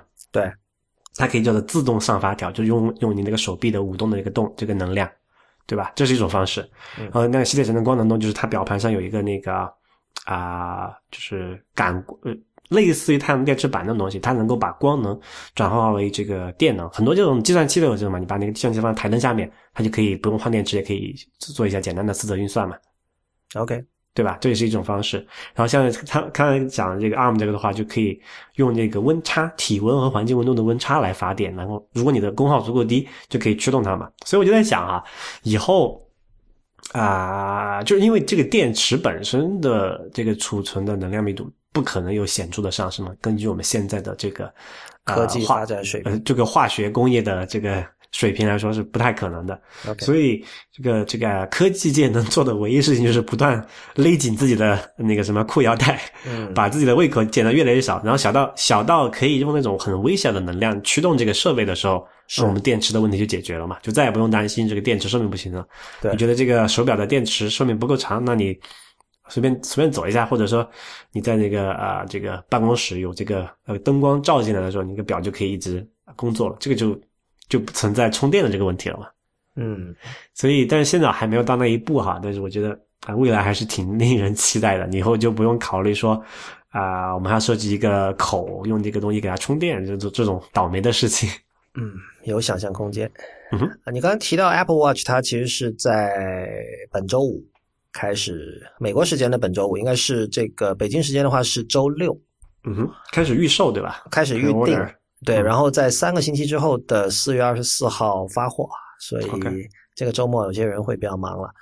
然后那个，我们等会儿会再回头讲一下关于手表有一些新的消息，但是之前我觉得可能跳不过的一个一个话题是 Tidal，呃，说跳不过，可能主要也是因为我本人对于音乐比较有兴趣吧，包括在 IPN 我们也做过几期音乐的节目，所以这个。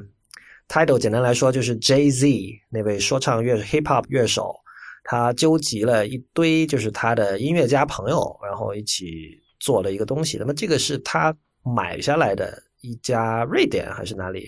反正欧洲的一家创业公司吧。本质上他做的东西跟 Spotify 就差不多吧，就是一个点播的一个音乐服务。但是那它至于像 Spotify、Pandora 这些的。的叫怎么讲差异化的点在哪里呢？就高音质嘛，就是它是它强调说，它有点像那个，就这是一个非常典型的音乐家做的东西，就像 Neil Young 做那个 Pono，是吧？他说我要卖这个二十四 K 比特九十六赫兹，就是那不是已经这被证明是一个 joke 吗？我不知道是不是 joke，但显然现在没有什么人买，我觉得应该是比较确定的。就是我觉得经过了这么多事件之后，大家已经至少我哈。我对于音乐家做这种明显是出于好意的，想让人们听到更高音质的音乐的这种创业项目，已经没有什么信心了。那么 Title 是一样的，Title 它有两个这个层级的这个价格，然后第一个层级是跟 Spotify 啊一样的十美元，然后还有个层级是二十美元一个月，然后你可以听到的是就无损了，基本上。读啊。啊，这样的话，它流量成本好高啊！它用的是 Flag，对啊，我就说，因为无损的话，它会比有损的大好几倍嘛，至少。对啊，不就是这里面有无数的类似你刚才说流量成本这样的问题，会让你觉得这件事情做不成。所以我觉得，关键是我觉得做不成，倒不是说成本会居高不下，我是觉得没有人会为此买单而已。啊，是啊，因为我觉得到目前的科技水平来说，这个像 MP 三啊，还像那个什么，嗯。A A C 压缩的这种有损有损压缩的音乐是已经远远，呃，就是 good enough。有我我已经是一个，我就我是一个听很多音乐，而且我很认真对待音乐的人。但是有大量的音乐，我就很简单的，我就我把话就搁这儿了，我听不出区别。比如说古典古典音乐是最容易听出就是两种不同音质之间的差别的。但是我比如说我我。比较熟的一些歌，像我之前比较了那个 Santana 那张叫《Bobo Letter》的专辑里面的几首，然后我比较了 Tidal 上面的这个无损的版本，听不出区别，和 Spotify 上面的版本，对我是听不出区别的。或者就是有时候就反正你要我去做盲眼测试，我是没有这个自信的，就这么简单。所以我觉得第一件事情就是 Real，请你提醒我周二取消那个试用，不然就要被扣钱了。所以我是它有一个七天的试用期嘛，然后。我是我是不会去付这个钱去用 Tidal，何况它现在的音，它的歌的这个数量很少，就是比起 Spotify，Spotify 本身，Spotify 不能说不全，但是其实还是有很多东西是没有。现在这个没有一个所谓的全的这么一个平台了。就其实，但我觉得这里背后真正的问题就是说，你究竟想做平台，还是想做一个类似唱片公司或者出版社这样的机构？这个不只是音乐啦，任何包括做电子书什么的，都是有类似的问题。嗯哼，我觉得“平台”这个词现在被用的太多，可能很多人也不记得它本来是什么意思了。我觉得，我记得之前在节目里应该说过，平台最重要的特点就是对内容不敏感，或者它根本它不太内容无差异嘛。对，内容无差异，它不在意我这上面卖什么东西，只要它是赚钱的就可以。嗯，但是比如说你是一个唱片公司，可能你不会这样，因为你你作为一个厂牌，呃，你要有自己的性格，就是你你你要让自己让别人让乐迷知道啊，我这里就是出 punk 的，我这里就是出 indie 的。我这里就是出这种小众冷门电子的，然后人们人们是人们是看中了你这个特点，还有你的这种 niche，你的这种专门性，来才来买你的唱片的，就慢慢你会变成一个品牌，这是它跟平台最大的一个区别。那么，我觉得是就如果自己是创作者，无论你是作家，比如你纠集一堆作家说我们太讨厌亚马逊了，亚马逊现在把我们完全把整个图书市场完全控制住了，我们要搞一个东西来干掉它。或者像 Jay Z 这样说，我们纠集一帮音乐家，是吧？来做同样的事情，最终你我觉得创作者基本上他都不太能够忍受平台，因为他们没有办法用一种无差别的态度去对待所有的内容，在他们看来，有些音乐就是就不是好的，对对，有些音乐就是更好的，有些音乐就是不够好的，不够好的东西，他投入的资源就一定会会少，或者他慢慢的他会觉得说，我还是希望我这个平台是一个，比如说不管是优质的平台也好，或者是有个性的也好，那么接下来就会有问题了，就是说。有一些你所不认同的东西，可能在你的平台上就买不到，而就是你不能同时做平台又重视做这个什么 curation，对吧？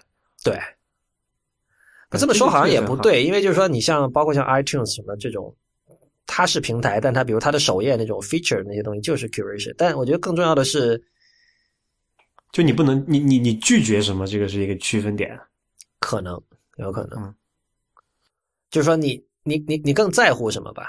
因为显然你像你看 Jay Z 他这次整个的这种做法，包括找一堆音乐家一起来做一个发布会，然后他们向外界传递出来的信息都是，其实说我们要做好事儿，我们要。但是听你这样描述出来，我觉得这个事情就很可能要悲剧啊。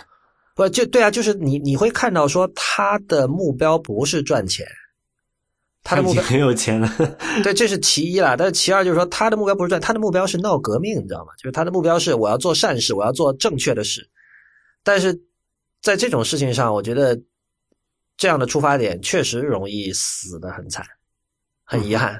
对，Yeah，所以所以你还是取消吧。我是会取消的。然后呃。我觉得 Periscope 和 Meerkat 我们需要说一下，因为这两个东西，Meerkat 刚出来的时候我们在节目里有讨论哈，然后想不到过了一个星期 Periscope 就出了。有人如果不记得的话，就是这两个呃 App 都是用来做视频直播的。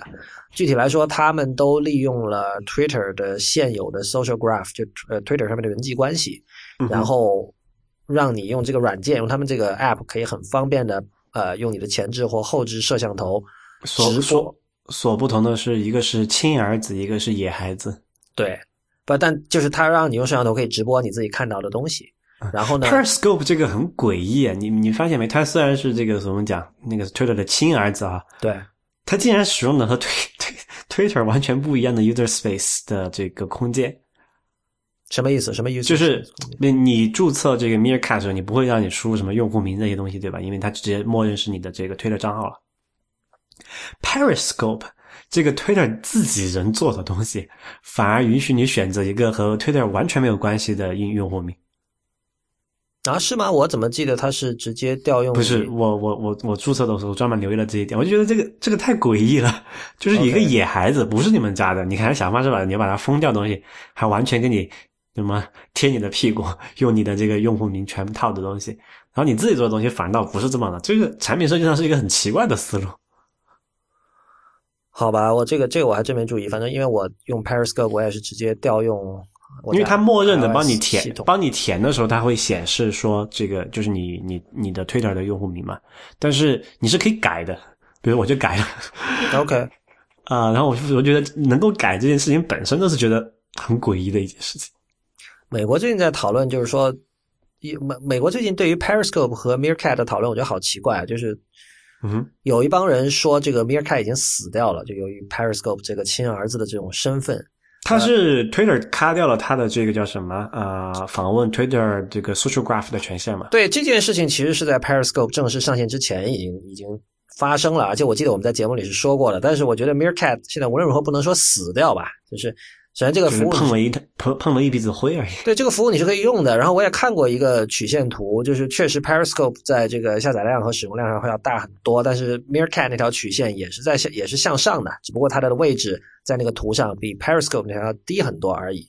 所以无论如何谈不上死啊。但是我其实觉得视频直播这种事情啊，你知道吗？我就。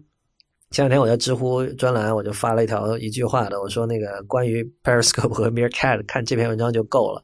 那个那其实是有一点恶作剧的性质，但是也不是完全不认真的。就是我指的那篇文章是香港的导演和摄影师杨凡，他写了一篇专栏。那杨凡是他在做导演之前做过很久的摄影师，他从一九八零年代就拍香港的各种明星嘛，所以他跟很多那个时代的明星关系都很好。那那篇专栏前面写了一些别的事情，但是他的后半部分写到了一次林青霞和龙应台两个人通过 Skype 视频的故事。我一直对那个故事印象很深刻，为什么？就是就因为杨凡以前拍过林青霞嘛，而杨凡又是一个。非常重视这种皮相表面上的美的一个人，对吧？那么他就是贬义还是褒义？这是褒义，这是褒义。我这杨凡有很多八卦可以讲，他当年那个拍了一本写真集，各种明星写真集，叫什么《美丽传奇》嘛。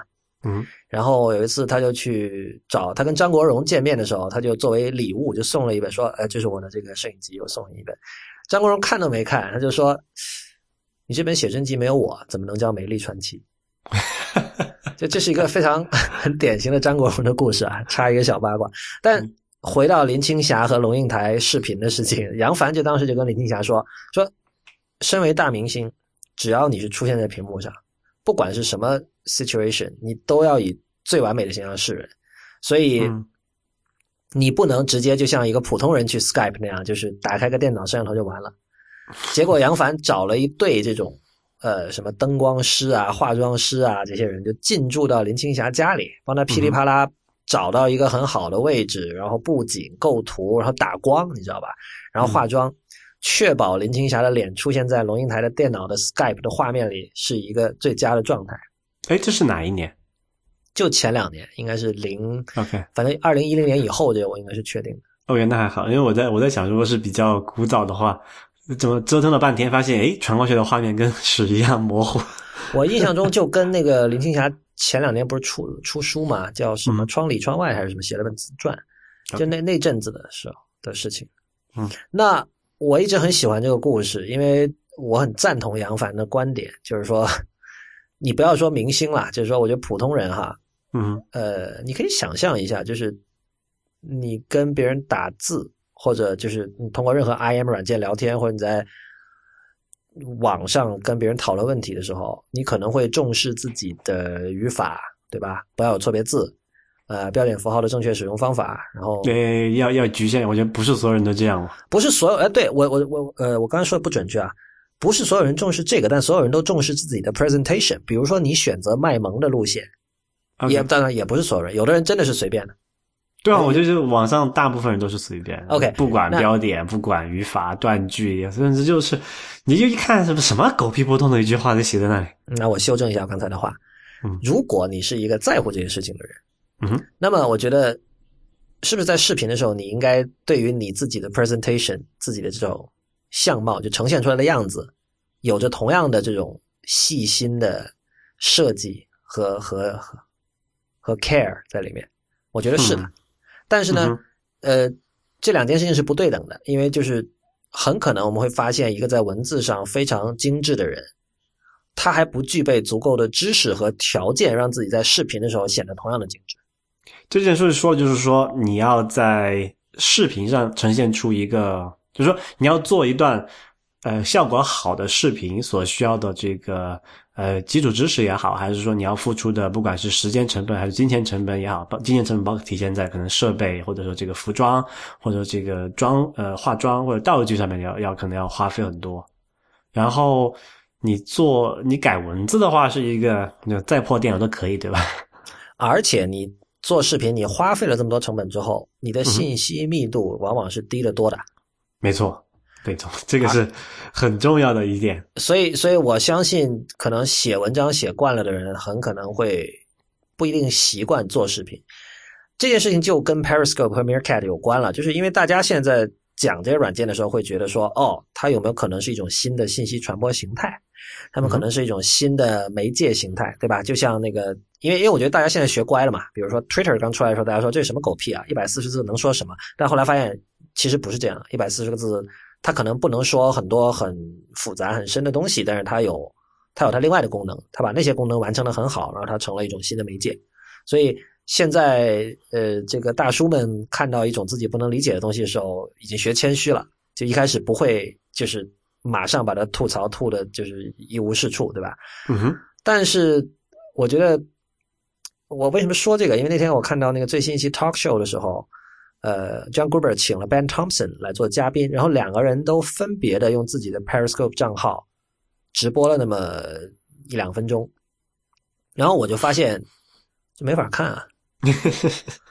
呃，就是说，就是很为为什么没法看？就是因为这两个人都是公众人物，而且他们他们的文字都很讲究，所以呢，你对他们有那样的一种期待，就是他们的 pro 他们的 production quality 很高，你会期待他在网上出现的时候，他无论是什么媒介，他都是一种很高的这种制作水准出现在你面前的。但是你其实看到 Periscope 上的他们，就像你的。就是摄影机的角度一定是有问题的，让他们脸显得显得像那种透过鱼眼相机呈现出来的样子，是吧？不，Guber 脸本来就大，这个你要先想清楚。对啊，不是，但是整个脸就成球形，你知道吗？这就是球形嘛，但就是不好看嘛，而且就是这个，就他一看就是不是一个很好的设计过，他可能有呃稍微去摆一下位，比如说这这个 Gruber 最近用 Periscope 直播了好几次，有一次他背景是他的那个家里的那个各种酒。嗯，是吧？Whisky 什么的，那个你你可以感觉到他肯定是选过景的。但是事实，一个不幸的事实是，大部分人在自己家里，因为你布置家居的时候，你不会想着说哪天我要 Periscope 直播，所以我要有这么专门一个地儿是构图非常好，然后那个背景一看就非常有文艺气息，是吧？搞一个什么这个伯格曼的电影海报在后边，然后随时可以可以拍的。没错。就是你不会有这样的一个地方准备好了，那也就意味着你在家里很可能你是其实并没有一个非常理想的地方来做这样的直播。那我还有啊，就是你这个你要把那东西拍得好，这个是需要很这个需要相当的这个技能培训的，不是任何一个人都会。对，最具体最直接的就是打光，说白了啊，还有角度吗？那些说白了，我觉得你其实很多时候你打一个拿一个小台灯打和。完全不打，效果就差很远。大家可以试一下，下次跟别人视频的时候，嗯，你你拿一个台灯，呃，以某种角度照一下自己的脸，然后对方看起来效果会很不一样。当然，你要做到就专业水平，当然可能不是一个台灯可以完成的。但是，就是以上说的说的所有这些东西，这都是一个极大的 overhead。而且，我认为这种 overhead 对于很多现在网上嗯靠创造内容为生，比如说你是写博客，就像 Ben Thompson 或者 John Gruber 这样的人来说。他们是没有办法去付这样的成本，嗯哼，所以，所以我我觉得，就最终很可能认真的、正儿八经的做视频内容的人，仍然还是传统的视频人。然后呢，传统的视频人，他们对于他们来说，Periscope 和 Meerkat 就真的是有点像这个一个，比如说文学家当年看 Twitter 和微博的时候的那种。似乎是有点古老的心态，觉得这种东西只是玩具。但是我觉得在在在视频直播这件事情上，这个观点是正确的，就是它确实只是玩具。而且，玩具的这种角色又决定了另外一点，就是说为什么我要就像当时说为什么我要看你在推特上说 What are you doing？那现在这个美国这个圈子里的笑话，就为什么我要看你的冰箱里都有什么东西？因为有很多人用 Periscope 就照自己的冰箱嘛，然 后，分享给大家看。但是我觉得可能。呃，最终存活下来的哈，就是有意思的这些人，可能还是会具备相当的这种技术知识和制呃制作能力嘛。这点其实你看现在那种图片分享网分享的应用，就其实很明显了。像那个什么 Instagram 上面那些最火的那些那些账号，嗯，对吧？那它都不是啊，就你看那些照片啊，都是用什么专业相机拍出来，然后呃专业的摄影师呃把它做好，然后在后期制作一下再传上去的嘛。呃。Instagram 的事情或许等会儿可以讲，呃，但是我想说的是，比如说是呃，像 YouTube 上有一些很火的一些频道哈，嗯，呃，你可以说本质上它那里边需要的技术含量跟传统的电视制作者需要的是一样的，但是 Periscope 是不一样的，Periscope 就是首先它是一个直播的一个东西，对吧？嗯嗯，然后它是一个，它强调的是一种实时感，还有一种轻的感觉。而不是一种很高的 production quality，因为你你看，哪怕我我在 YouTube 上我看过一个小孩儿，他是专门用那种重金属风格的吉他音乐来这个去改编那些游戏音乐的嘛，他录了一系列的视频，很很挺受欢迎的一个一个频道。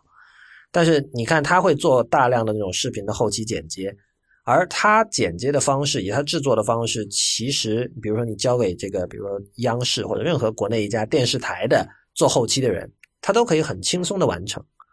换言之，就是说，虽然你可能年纪很小，然后你的粉丝的年纪也很小，但是你在 YouTube 这个平台上放出来的东西，其实仍然是传统的视频制作这条线一直发展下来的。但是像 Twitter 和 Periscope 这种东西呢，你会感觉它在寻求一种新的 sensibility，它需要一种新的美学。那么由于这种视频制作的这种重和它的成本的高，我就很怀疑说它呢可以像，因为 Twitter 的嘛，因为 Twitter 它的制作成本太低了嘛，而它很轻嘛，所以它可以允许你去实验，实验的空间是很大的。但是 Periscope 这种东西就是它需要你投入的太多了。那么你其实就没有太多办法去实验，我我大概是这样的一种看法，应该是吧？我觉得就是说，毕竟你这个成本在那里的话，最终就是使用的人群的这个数量来讲，肯定是要小于这种文字这种低生产成本的媒体嘛。对，因为事实上你现在是在要求你的，因为你是 UGC 嘛，无论 Twitter 还是 Periscope，你是在要求你的 U、你的 user、你的用户去发明一种新的语言。嗯，其实是这样的。那那本质上，它就这就是一种实验性的一种创作。那么实验性的创作的一个前提就是说，门槛要低。我觉得就是没有限制，大家都可以去做。如果你需要准备一大堆，然后投入很多时间在做，那大家就不会去做这个实验。Instagram 是一样的。你刚提到 Instagram，我就想到，其实 Instagram 一开始能够火起来，是因为它的滤镜非常的好用，而这种好用其实降低了拍一张好照片的成本，使得它的门槛变低了。没错。对，所以这个就是我觉得我对于 Periscope 和 Meerkat 的前景不是那么的乐观。嗯，虽然我自己是我我自己，因为我很早意识到这一点。以前那个知乎上有个问题说，如果允许大家用视频来回答问题，你会不会愿意？我当时就说我我会非常愿意，因为我觉得这个是一种是一种对自己的一种锻炼、一种训练。就像那个以前老说嘛，就是电话的发明其实是。对人类的口才的一种训练，因为你第一次需要在看不到对方的面孔以及身体语言的情况下理解他所说的内容，同时也要单纯通过语音把自己想传递的信息传递给对方。那么，其实他对于口才是有更高的要求的。我觉得，相信我相信很多人就是比如学英文的时候，会发现讲电话是最难的。没错，对吧？会比你在当面去跟，比如你的教授聊天会会更难，因为你看不到他的身体语言，所以那样的话，很多人就不能比划了嘛。对啊，所以他对你的这个对语言的把握能力是要求很高的。那么现在我们知道，大家都不太喜欢讲电话了，因为有了像什么这个有各种 IM 软件，还有发图什么的，还有呃这个表情符号什么的，这些都成了我们的沟通的新的工具。这些工具它。让人可以免于呃训练口才这件苦差，你不用再做这件事了。但是我觉得随之而来的是大家口才的下降。我相信大家都遇到过这种情况，就是你在网上跟别人打字聊得很欢，然后突然要不说视频吧，就是要语音聊一下，有的人就会觉得，哎呦，我不知道该说什么。这我觉得这个这是很这，我觉得这就说明了其实表达能力有可能是在下降的。嗯。不过我在想哈，就是那个 Periscope 这种东西出来之后，对以后的那种所谓的这种新闻事件的呃捕捉可能会更加有用哈。比如说，可能发生了一个什么事，你可以真的是呃全方位、多角度的、实时的看到你的那些内容，呃，那个那件那个事件的各个角度吧。我觉得，但这个这个上一次我们有讲过，但是我觉得这个事情还是有待什么。在时间的考虑嘛，现在还没有遇到那种比较有意思的场合，会有这种这种事情出出现。那有如果这个工具出现，呃，现在有这个 Periscope、Meerkat 之后，然后我们再发生一个，比如类似啊九幺幺那种事情，你就会看到那个网上就会铺天盖地的各种角度的视频会出来。但这个梗我们以前玩过了呀，Real，就是包括 Twitter 刚出来的时候，我们也是觉得说你可以多角度的看。首先，九幺幺现在并不缺角度。你知道九幺幺二零零一年的事情，那个时候的世界跟今天在这个技术和媒介上完全不一样。但是你今天在 YouTube 上可以看到有各种角度拍的那个飞机撞大楼的视频，这是第一。对，但我就说，就它的那个量就从量变到质变，我觉得这个事情完全就完全就不一样的一个一个想法。我觉得这里有个问题是，呃，对一个发生在真实世界里的事件而言，哈，嗯，真正有价值的角度其实是有限的。没错，但是问题是你你在叫什么说？你没有拍到他之前，你怎么知道他那个那个角度是有价值还是没有价值？哎，我觉得这个就是如果你知道的话，你就是个 pro。我觉得这就是 pro 和普通人的一个区别。嗯哼。那那问题是，有些时候你你就知道那个角度好，但是你并不一定能够在那个地方赶过去嘛。上次你也说到那个那个大火的那个那个事情嘛，那个 CCTV 大那个楼燃烧那件事情。是的，所以所以我觉得有这么一个工具的存，有这么一个技术上的可能性之后，我觉得啊，再发生这种事情，我们可以看到它这个东西的到底是不是有影响力的，是不是有作用的。对，但你但你不觉得能不能赶到最好的角度这件事情是由商业模式决定的吗？就是说，如果你的你是本行，你你收了钱就是为了赶到那个地方，那你就会赶到那个地方。所以，如果你是新闻记者，你就是会赶到那个地方，因为这是今晚你加班的工作内容。但是，如果你是一个普通人，就算你有 Periscope，你有很好的工具，你没有 incentive 让你去赶到那个地方。嗯，incentive。这是一个问题，就是为什么你要拍它？为什么要？我觉得这是最大的问题。我觉得，我觉得这就是为什么我刚才说这个这是一个老梗，这是我们已经玩过的梗。就是说，我们都会期待说这种技术的民主化可以让更多的人拥有这个技术，然后它可以提供更多的角度给我们。那我觉得这里让我怀疑的就是说，第一角度并不是所有的角度都是最好的，就是或者这么说，好的角度是非常有限的。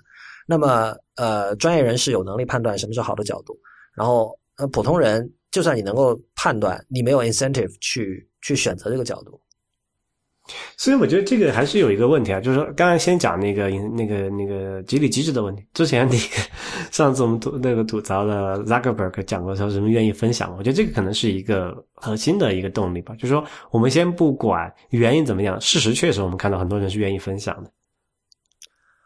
呃，我觉得分享和媒体这得区分开。就当我们刚才讨论说，比如说对一个事件以什么样的角度进行报道的时候，其实我们是在说一种，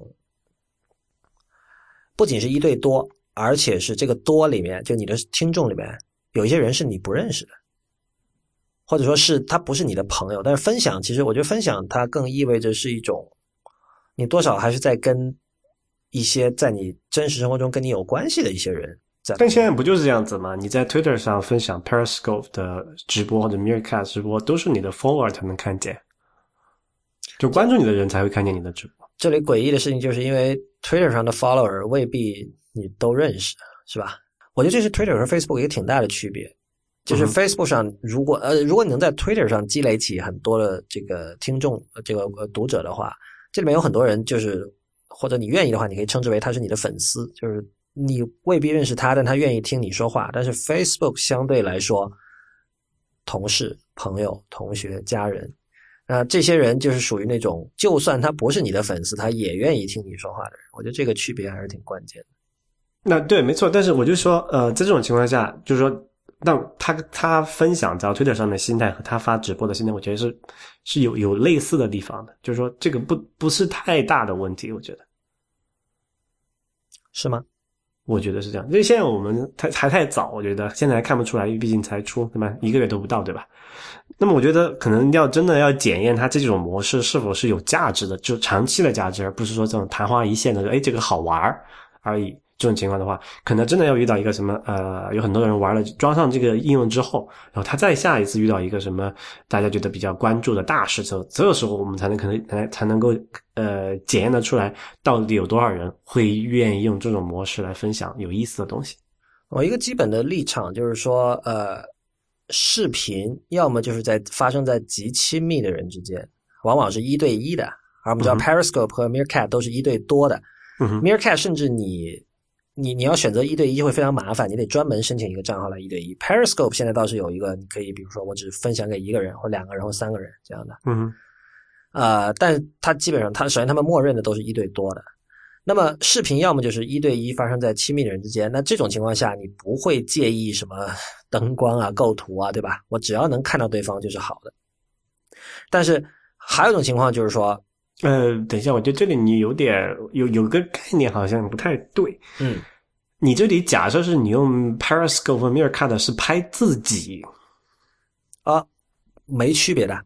你有有，我觉得这个区别很大。嗯，就是你你拍一个东西和拍自己的这种感觉和心态，我觉得是完全不一样。我而且我的观点是这样的，你你让我把后面的部分说完。后面的部分就是说，呃，什么情况下大家会就如果你们双方不是很亲密的人的话，那你就会在意 production quality，而这一点是和你究竟是拍自己还你用前置还是后置摄像头是没关系的。比如说我拍冰箱哈，我们假设说有一个摄影大师，他可以光是拍冰箱里的东西就拍的很艺术，对吧？嗯，那我觉得哪怕你不认识他，你也愿意看的。但是如果是你亲密的人，他给你拍冰箱，哪怕他拍的很烂，你也愿意看。所以，我所以我觉得这跟是不是拍自己没关系啊，就是这这是一个，就是说，当你在用镜头来捕捉你身边的世界，身边世界包括你自己啊，捕捉身边的世界的时候，你的这种技巧，在不同的情境下，它的重要性是不一样的。那么，我认为，要么就是说，你是跟很亲近的人分享，那么你的技巧完全不重要。要么就是说你跟一些你不认识的人分享，但是你的那你的技巧要很好，那他们愿意看。但我觉得 Periscope 这两头都不靠。但上次那个。Thompson 在那个嗯 Apple Watch 发布会之后拍那个，不就不就觉得反就是反驳了你这个观点嘛？他拍的肯定是很糟糕的，那个环境也很糟糕，很嘈杂，然后光线也不是特别好，就不适合那种，就不够亮到可以有个很好的这个你刚才讲的一个 production quality 这种程度。但是大家绝对是很糟糕的，大家还但还是愿意去看，因为他他是就是说这个是有个刚才讲的嘛，你你当然你可以说。啊，这个可能最好的角度、最好的制作都是要专业的人士来做，但问题是专业人士可能去不到那个地方。比如说那个电视台的人，他就没有收到这个苹果的邀请，他就拍不了那个东西。所以这个时候，我觉得是像 Meerkat 啊、Periscope 这种东西，它发挥威力的地方，就是说有那么一个时间点，它是属于我们的转瞬即逝的，它不会等到你有足足够的时间去啊选择最好的角度、架好这个灯光，等你都等你做好这些东西时候，那个事情已经结束了，对吧？所以这个时候有有一种及时的啊，能够能够嗯一对多的能够广播出来的东西，我觉得还是会有价，会有它的价值。但我仍然觉得，第一就是呃你说的 Ben Thompson 拍 Apple Watch 那个事情，那是一个非常罕见的个案，因为就是说我因为我我这两天我也经常在想哈，就是如果我出门就我我我我很想用一下 Periscope，知道吧？但是我不想只拍冰箱或者拍我自己，我也不想只拍一些很无聊的东西。但我就想，如果我出去，我能拍什么？演唱会吗？就很可笑啊！演唱会显然你知道很多，不就想你你想想苹果那些发布会现在都有视频直播了，那种视频直播就是已经是很高的 production quality 了吧？那么演唱会的话，谁谁要看你用这个拍的呀？除非就是对吧？除非是很亲近的人，我肯定是更愿意看专业人士拍的。然后我就我很难想出应用场景。然后你刚才讲的那种转瞬即逝的事情哈，我仍然觉得。呃，Periscope 就并不是说只有 Periscope 和 Meerkat 才能够解决这个事情。为什么？这有很多例子。巴士阿叔啊，香港那个录下来吗？可以。对啊，就是说，你想那个是完全是这都六七年前，甚至有七八年前了吧？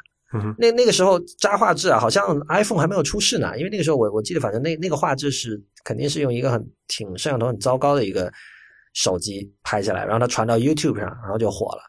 也就是说，在 YouTube 加这种不那么好的移动拍摄设备的时代，这种呃转瞬即逝的呃事件被一个刚好路过的人捕捉下来，嗯，这种事情已经可以成立了。那我就觉得，对啊，你 Periscope 你的你的优势在哪里？你首先你为了这种实时性，你就已经牺牲画质了。那如果我我不要实时性，我稍微牺牲一点实时性，我回家再上传，我可以用现在用 iPhone 六，我用最好的画质来拍。我今天要去拍巴士阿叔，那清晰度就不一样了。对，我觉得这个倒是非非常好的一个问题，就是说他的他的他们这个做这个产品的时候，他们设那个产品设计师不产品经理脑子中想的那个场景是怎么样子？我觉得这个是挺挺奇怪的一件事情，因为呃这两个东西都有一个共同点，就是那个直播完了之后你是没有办法看回放的。哦，可以的，这是它是 optional 的，但是不，那我就有就默认是不可以的吧？还是默认是可以的？呃，Periscope 默认会存，就是它完了之后，它会 Meerkat 好像不行是吧？Meerkat 是你要去点，它是默认不存，就一个 opt in 一个 opt out。OK，反正就是有这么一个一个选择，就是就是如如果我们先，如果它假设是可以存的话，其实跟啊，无非是节省你上传的这个时间，就缩短了你你拍摄和上传的时间窗口嘛，这种一个区别。但是我觉得，如果是不能存，这个就很有，这个就很有意思了。就是你是在等于是把这个事件复制了，在叫什么，在空间上不在空间上复制了几份，就是不同人在不同的空间可以同时看的东西，但是时间上你们还是同步的，就是说你过了那个时间窗口之后，你你就不能再看到这个东西了。这个场景我一直很好奇，到底它的用力是什么？我觉得很可能没有用力，因为你知道，你知道 Meerkat 它是 p a v e r 过一次，就这家公司以前是做别的，后来就是没做成嘛，然后就改做这个了。我我我的直觉告诉我是一种，就是他们觉得往墙上扔面条的形式，有一点，或者他们觉得这个想法很酷。嗯哼，然后另一方面，我们也知道，用视频实时直播自己的生活这个梦想，其实十几年前就有很多人有了吧？对对。然后一直也没发展起来。那最近火起来，我觉得其实跟慢慢大家会有了一些这个叫什么无限流量的三 G 和 LTE，就是移动网络的这个带宽也越来越好了，这个是一个很重要的前提条件。对。但是怎么说啊？就是进展的还不够快吧？就是说，你你现在要在 Periscope 和 Meerkat 上获就获得流畅的体验。画质的牺牲其实是很明显的，对，就可能要到什么 五 G 下一代的这个移动网络，呃，我就是比较普遍之后，嗯，这种东西才可能有比较好的用户体验。但目前就只是一种啊尝试吧，我觉得。现在是 VCD 画质，VCD 都可能 VCD 还差，嗯，你我上次看那个谁播的时候，那个效果简直惨不忍睹。但是就好好处就在这个它的实时嘛，这一点我觉得。可能真的要遇到一个什么样的事件，大家觉得啊，这个东西有足够强的吸引力之后，才能认识到它好处。但起码到目前为止，我觉得这件事情还没有发生。不，但你知道，就是就算是有了事件哈，它跟最终这个东西的成败，或者说它为什么成，可能它都是两个问题。因为像 Twitter 和 Foursquare 的最典型的，他们都是在 South South by Southwest 那个会议上火起来的，当年。那么它有事件，它大家发现，在这样的事件上，Twitter 和 Foursquare 这样的应用会很有价值。但是现在大家就现在主流的 Twitter 用户，其实你知道，并不是到处都有阿拉伯之春春的，并不是到处都在闹革命，并不是到处都在占领这个占领这个，就是大量的 Twitter 用户，他百分之九十的时间在用 Twitter 的时候，他并不是在说那些东西。所以事件是很好的引起别人注意的一个方法，但是。呃，最终大家究竟用它来做什么，就不一定跟那个事件有关系。但现在的不的问题，它不就是因为这个用的人或者知道它的东西人太少，还不还不足以判断说啊，这个东西能被大家玩出什么样的花样出来？所以我觉得这可能还需要需要一段时间才能检验出来的一个结果吧。有可能，呃，但我我总之我老是想到英文有个说法，就是说什么东西是一个 different beast，就是这这是一个。哦，就我老是觉得也是，对我老觉得这个视频是个 different beast，就是它里面涉及很多很多东西，包括被摄者的心情你也得考虑哦。比如你在直播的时候，你当我们看到 production quality 很好的视频的时候，为什么就摆拍啊？因为很多时候你是跟被摄者打过招呼的，这样他们才能够是在这个镜头前面呈现出一种自然的风貌。但是你做这种直播的时候，很多时候是意味着你是在偷拍，或者是你是在强制拍摄。嗯，你知道那个约翰列侬，他在一九六零年代的时候做过一个实验艺术项目，他的那个他是这么做的：他拿一个当时的那种肩扛移动摄像机，然后在路上随便找到一个人，就追着他一直的拍，陌生人哦，然后拍到什么时候为止呢？拍到这个人倒地为止。比如说你一开始跟着他嘛，然后那个人就觉得你是个变态，他可能开始跑了，你得拿着摄影机跟着他跑，然后直到跑到一个地方，他比如说被石头被什么绊了一下，或者踩到香蕉皮了。摔倒了，那么这个时候你可以停了，不拍了。嗯，就这是他的这个艺术作品的整个的一个描述。所以就是说，摄影机毫无疑问是一种对空间的一种侵入嘛。那么这个这种侵入是会让被摄者感到不适的，除非这个被摄者受过训练，不然的话，呃，就这这种这种侵入会使得大部分这种像你刚才说的这种路人在拍转瞬即逝的偶然事件的时候。很可能呈现在画面上的东西不是那么尽如人意，所以我觉得这这是一个很值得去思考的问题。对于对，这感觉就跟那个什么量子物理一样，你一旦去去测量它了，这个事情就不就变了，是不是？好吧，呃，我们今天节目差不多到尾声了，然后本期的这个 App 推荐，Real 你有什么？呃，本周好像我看一下，我想想有什么好玩的，好像没有什么特别好玩。的，出出出，我没有装什么新东西这种。OK，我装了一个那个 Layout，这个当然这个很难说，我我很难说我推荐它了。其实就是一个跟美图秀秀差不多的一个东西，只不过它是 Instagram 出的，你可以很方便的把几张照片拼成各种各样的构图，然后诸如此类的。啊，还有一个叫 Last Voyage，这个是 App Store 官方在推的一个，号称是当 Interstellar 遇上 Monument Valley 的一个游戏。听听起来就这么激动人心。它它的画风很 Monument Valley，然后不过现在像 Monument Valley 这种画风越来越多了。上次那个他们的那个美术总监在 GDC 演讲的时候也说，就是因为当时那个 Altos Adventure 那个滑雪游戏刚刚出来不久嘛。他在台上就说：“他说啊，他说这个《Altos Adventure》是很好的游戏，然后很多人说他们在模仿《Monument Valley》的。我他说其实不是啊，其实他们只是想追求一种跟现有主流的游戏不太一样的美学。他这么说。呃，《Last Voyage》，然后还有一个可能 大家听了会比较意外，有一个叫《Scandal in the Spotlight》，这其实是一个日本的一个一个 visual novel，就是传就是所谓的 gal game 嘛。”然后，但我玩的是它的英文版。然后，因为我最近会觉得这种日系英文很有一种恶趣味，就是它，那那是一个很有人会觉得是腐向的一个一个一个游戏，就是你扮演的是一个少女，然后有一个就类似像这个木村拓哉那个叫什么什么乐队，他们那五个人那个组合。哦，我不知道，我不怎么哈日。木村拓哉。哎，反正大家知道我说的是什么了，就是那种 boy band 嘛。嗯哼，那我什么花样美男组成的，然后就是 OK，他他会发现自己成为这个这个 boy band 的一个 ghost writer，一个代笔的一个枪手，帮他们写歌词的，但他自己还不知道。一个有文学梦的一个女青年，突然被 boy band 的这个主角看上了，然后就背后有一些故事。但就这个很很烂俗，而且很其实很暴力了。就这这这种东西，我觉得跟 A 片是没什么区别的。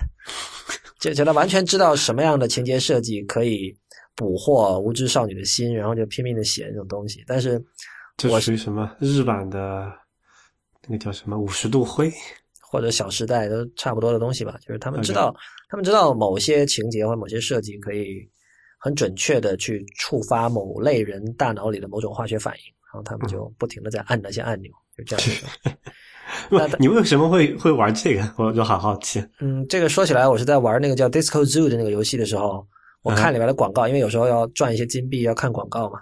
然后看广告的时候，我看到这个广告，然后因为我我对就是所谓的 visual novel，就是 gal game，我我是有兴趣的，因为它其实这个就是小说嘛，就是流行文学对我来说。嗯，那确实是一种恶趣味，就是因为它它原本的那个文字肯定是日文嘛。翻译成英文之后，就是那肯定是一种很青涩的一笔，但这种一笔就就它的趣味跟那个什么是一样的，那个著名的 meme 叫那个 “All your base are belong to us”，跟那个是一样的。Broken English，对，就是就是，我不知道这个我真的不知道怎么解释。就是如果你知道 “All your base are belong to us” 这句话好笑在哪儿，你可能能够理解为什么会玩 “Scandal in the Spot”。好吧。这是一种挺奇怪的趣味的。那我奇怪的趣味多了。回头我把这三个 App 的那个链接放在本期的网站上，请大家去看。那么这期的节目到这里就结束了，谢谢大家的收听。如果您喜欢我们的节目，如果您想获得干货，想了解仍然目前还没有中文版，而且未来甚至都不知道会不会出中文版的一些书，里面究竟讲了什么，以及我对于这些书有什么样的看法的话，请考虑成为 IT 公论的会员。同时也可以支持我跟 Real 把 IT 公论做成最好的科技播客。我们的会员费用是每个月三十人民币。如果您一次支付一年的费用，还可以获得八五折优惠，也就是一年三百人民币。如果您对会员计划感兴趣的话，请访问 IT 公论点 com 斜杠 member，IT 公论点 com 斜杠 m e m b e r。欢迎您在社交网络关注我们，我们在新浪微博叫 IT 公论，IT 公论的公，IT 公论的论，在 Instagram 和 Twitter 我们都是叫 IT 公论的全拼。另外，也欢迎您收听 IPN 播客网络旗下的另外六档节目：太医来了、内核恐慌、流行通信、未知道、High Story 以及无次元。我们下期再见。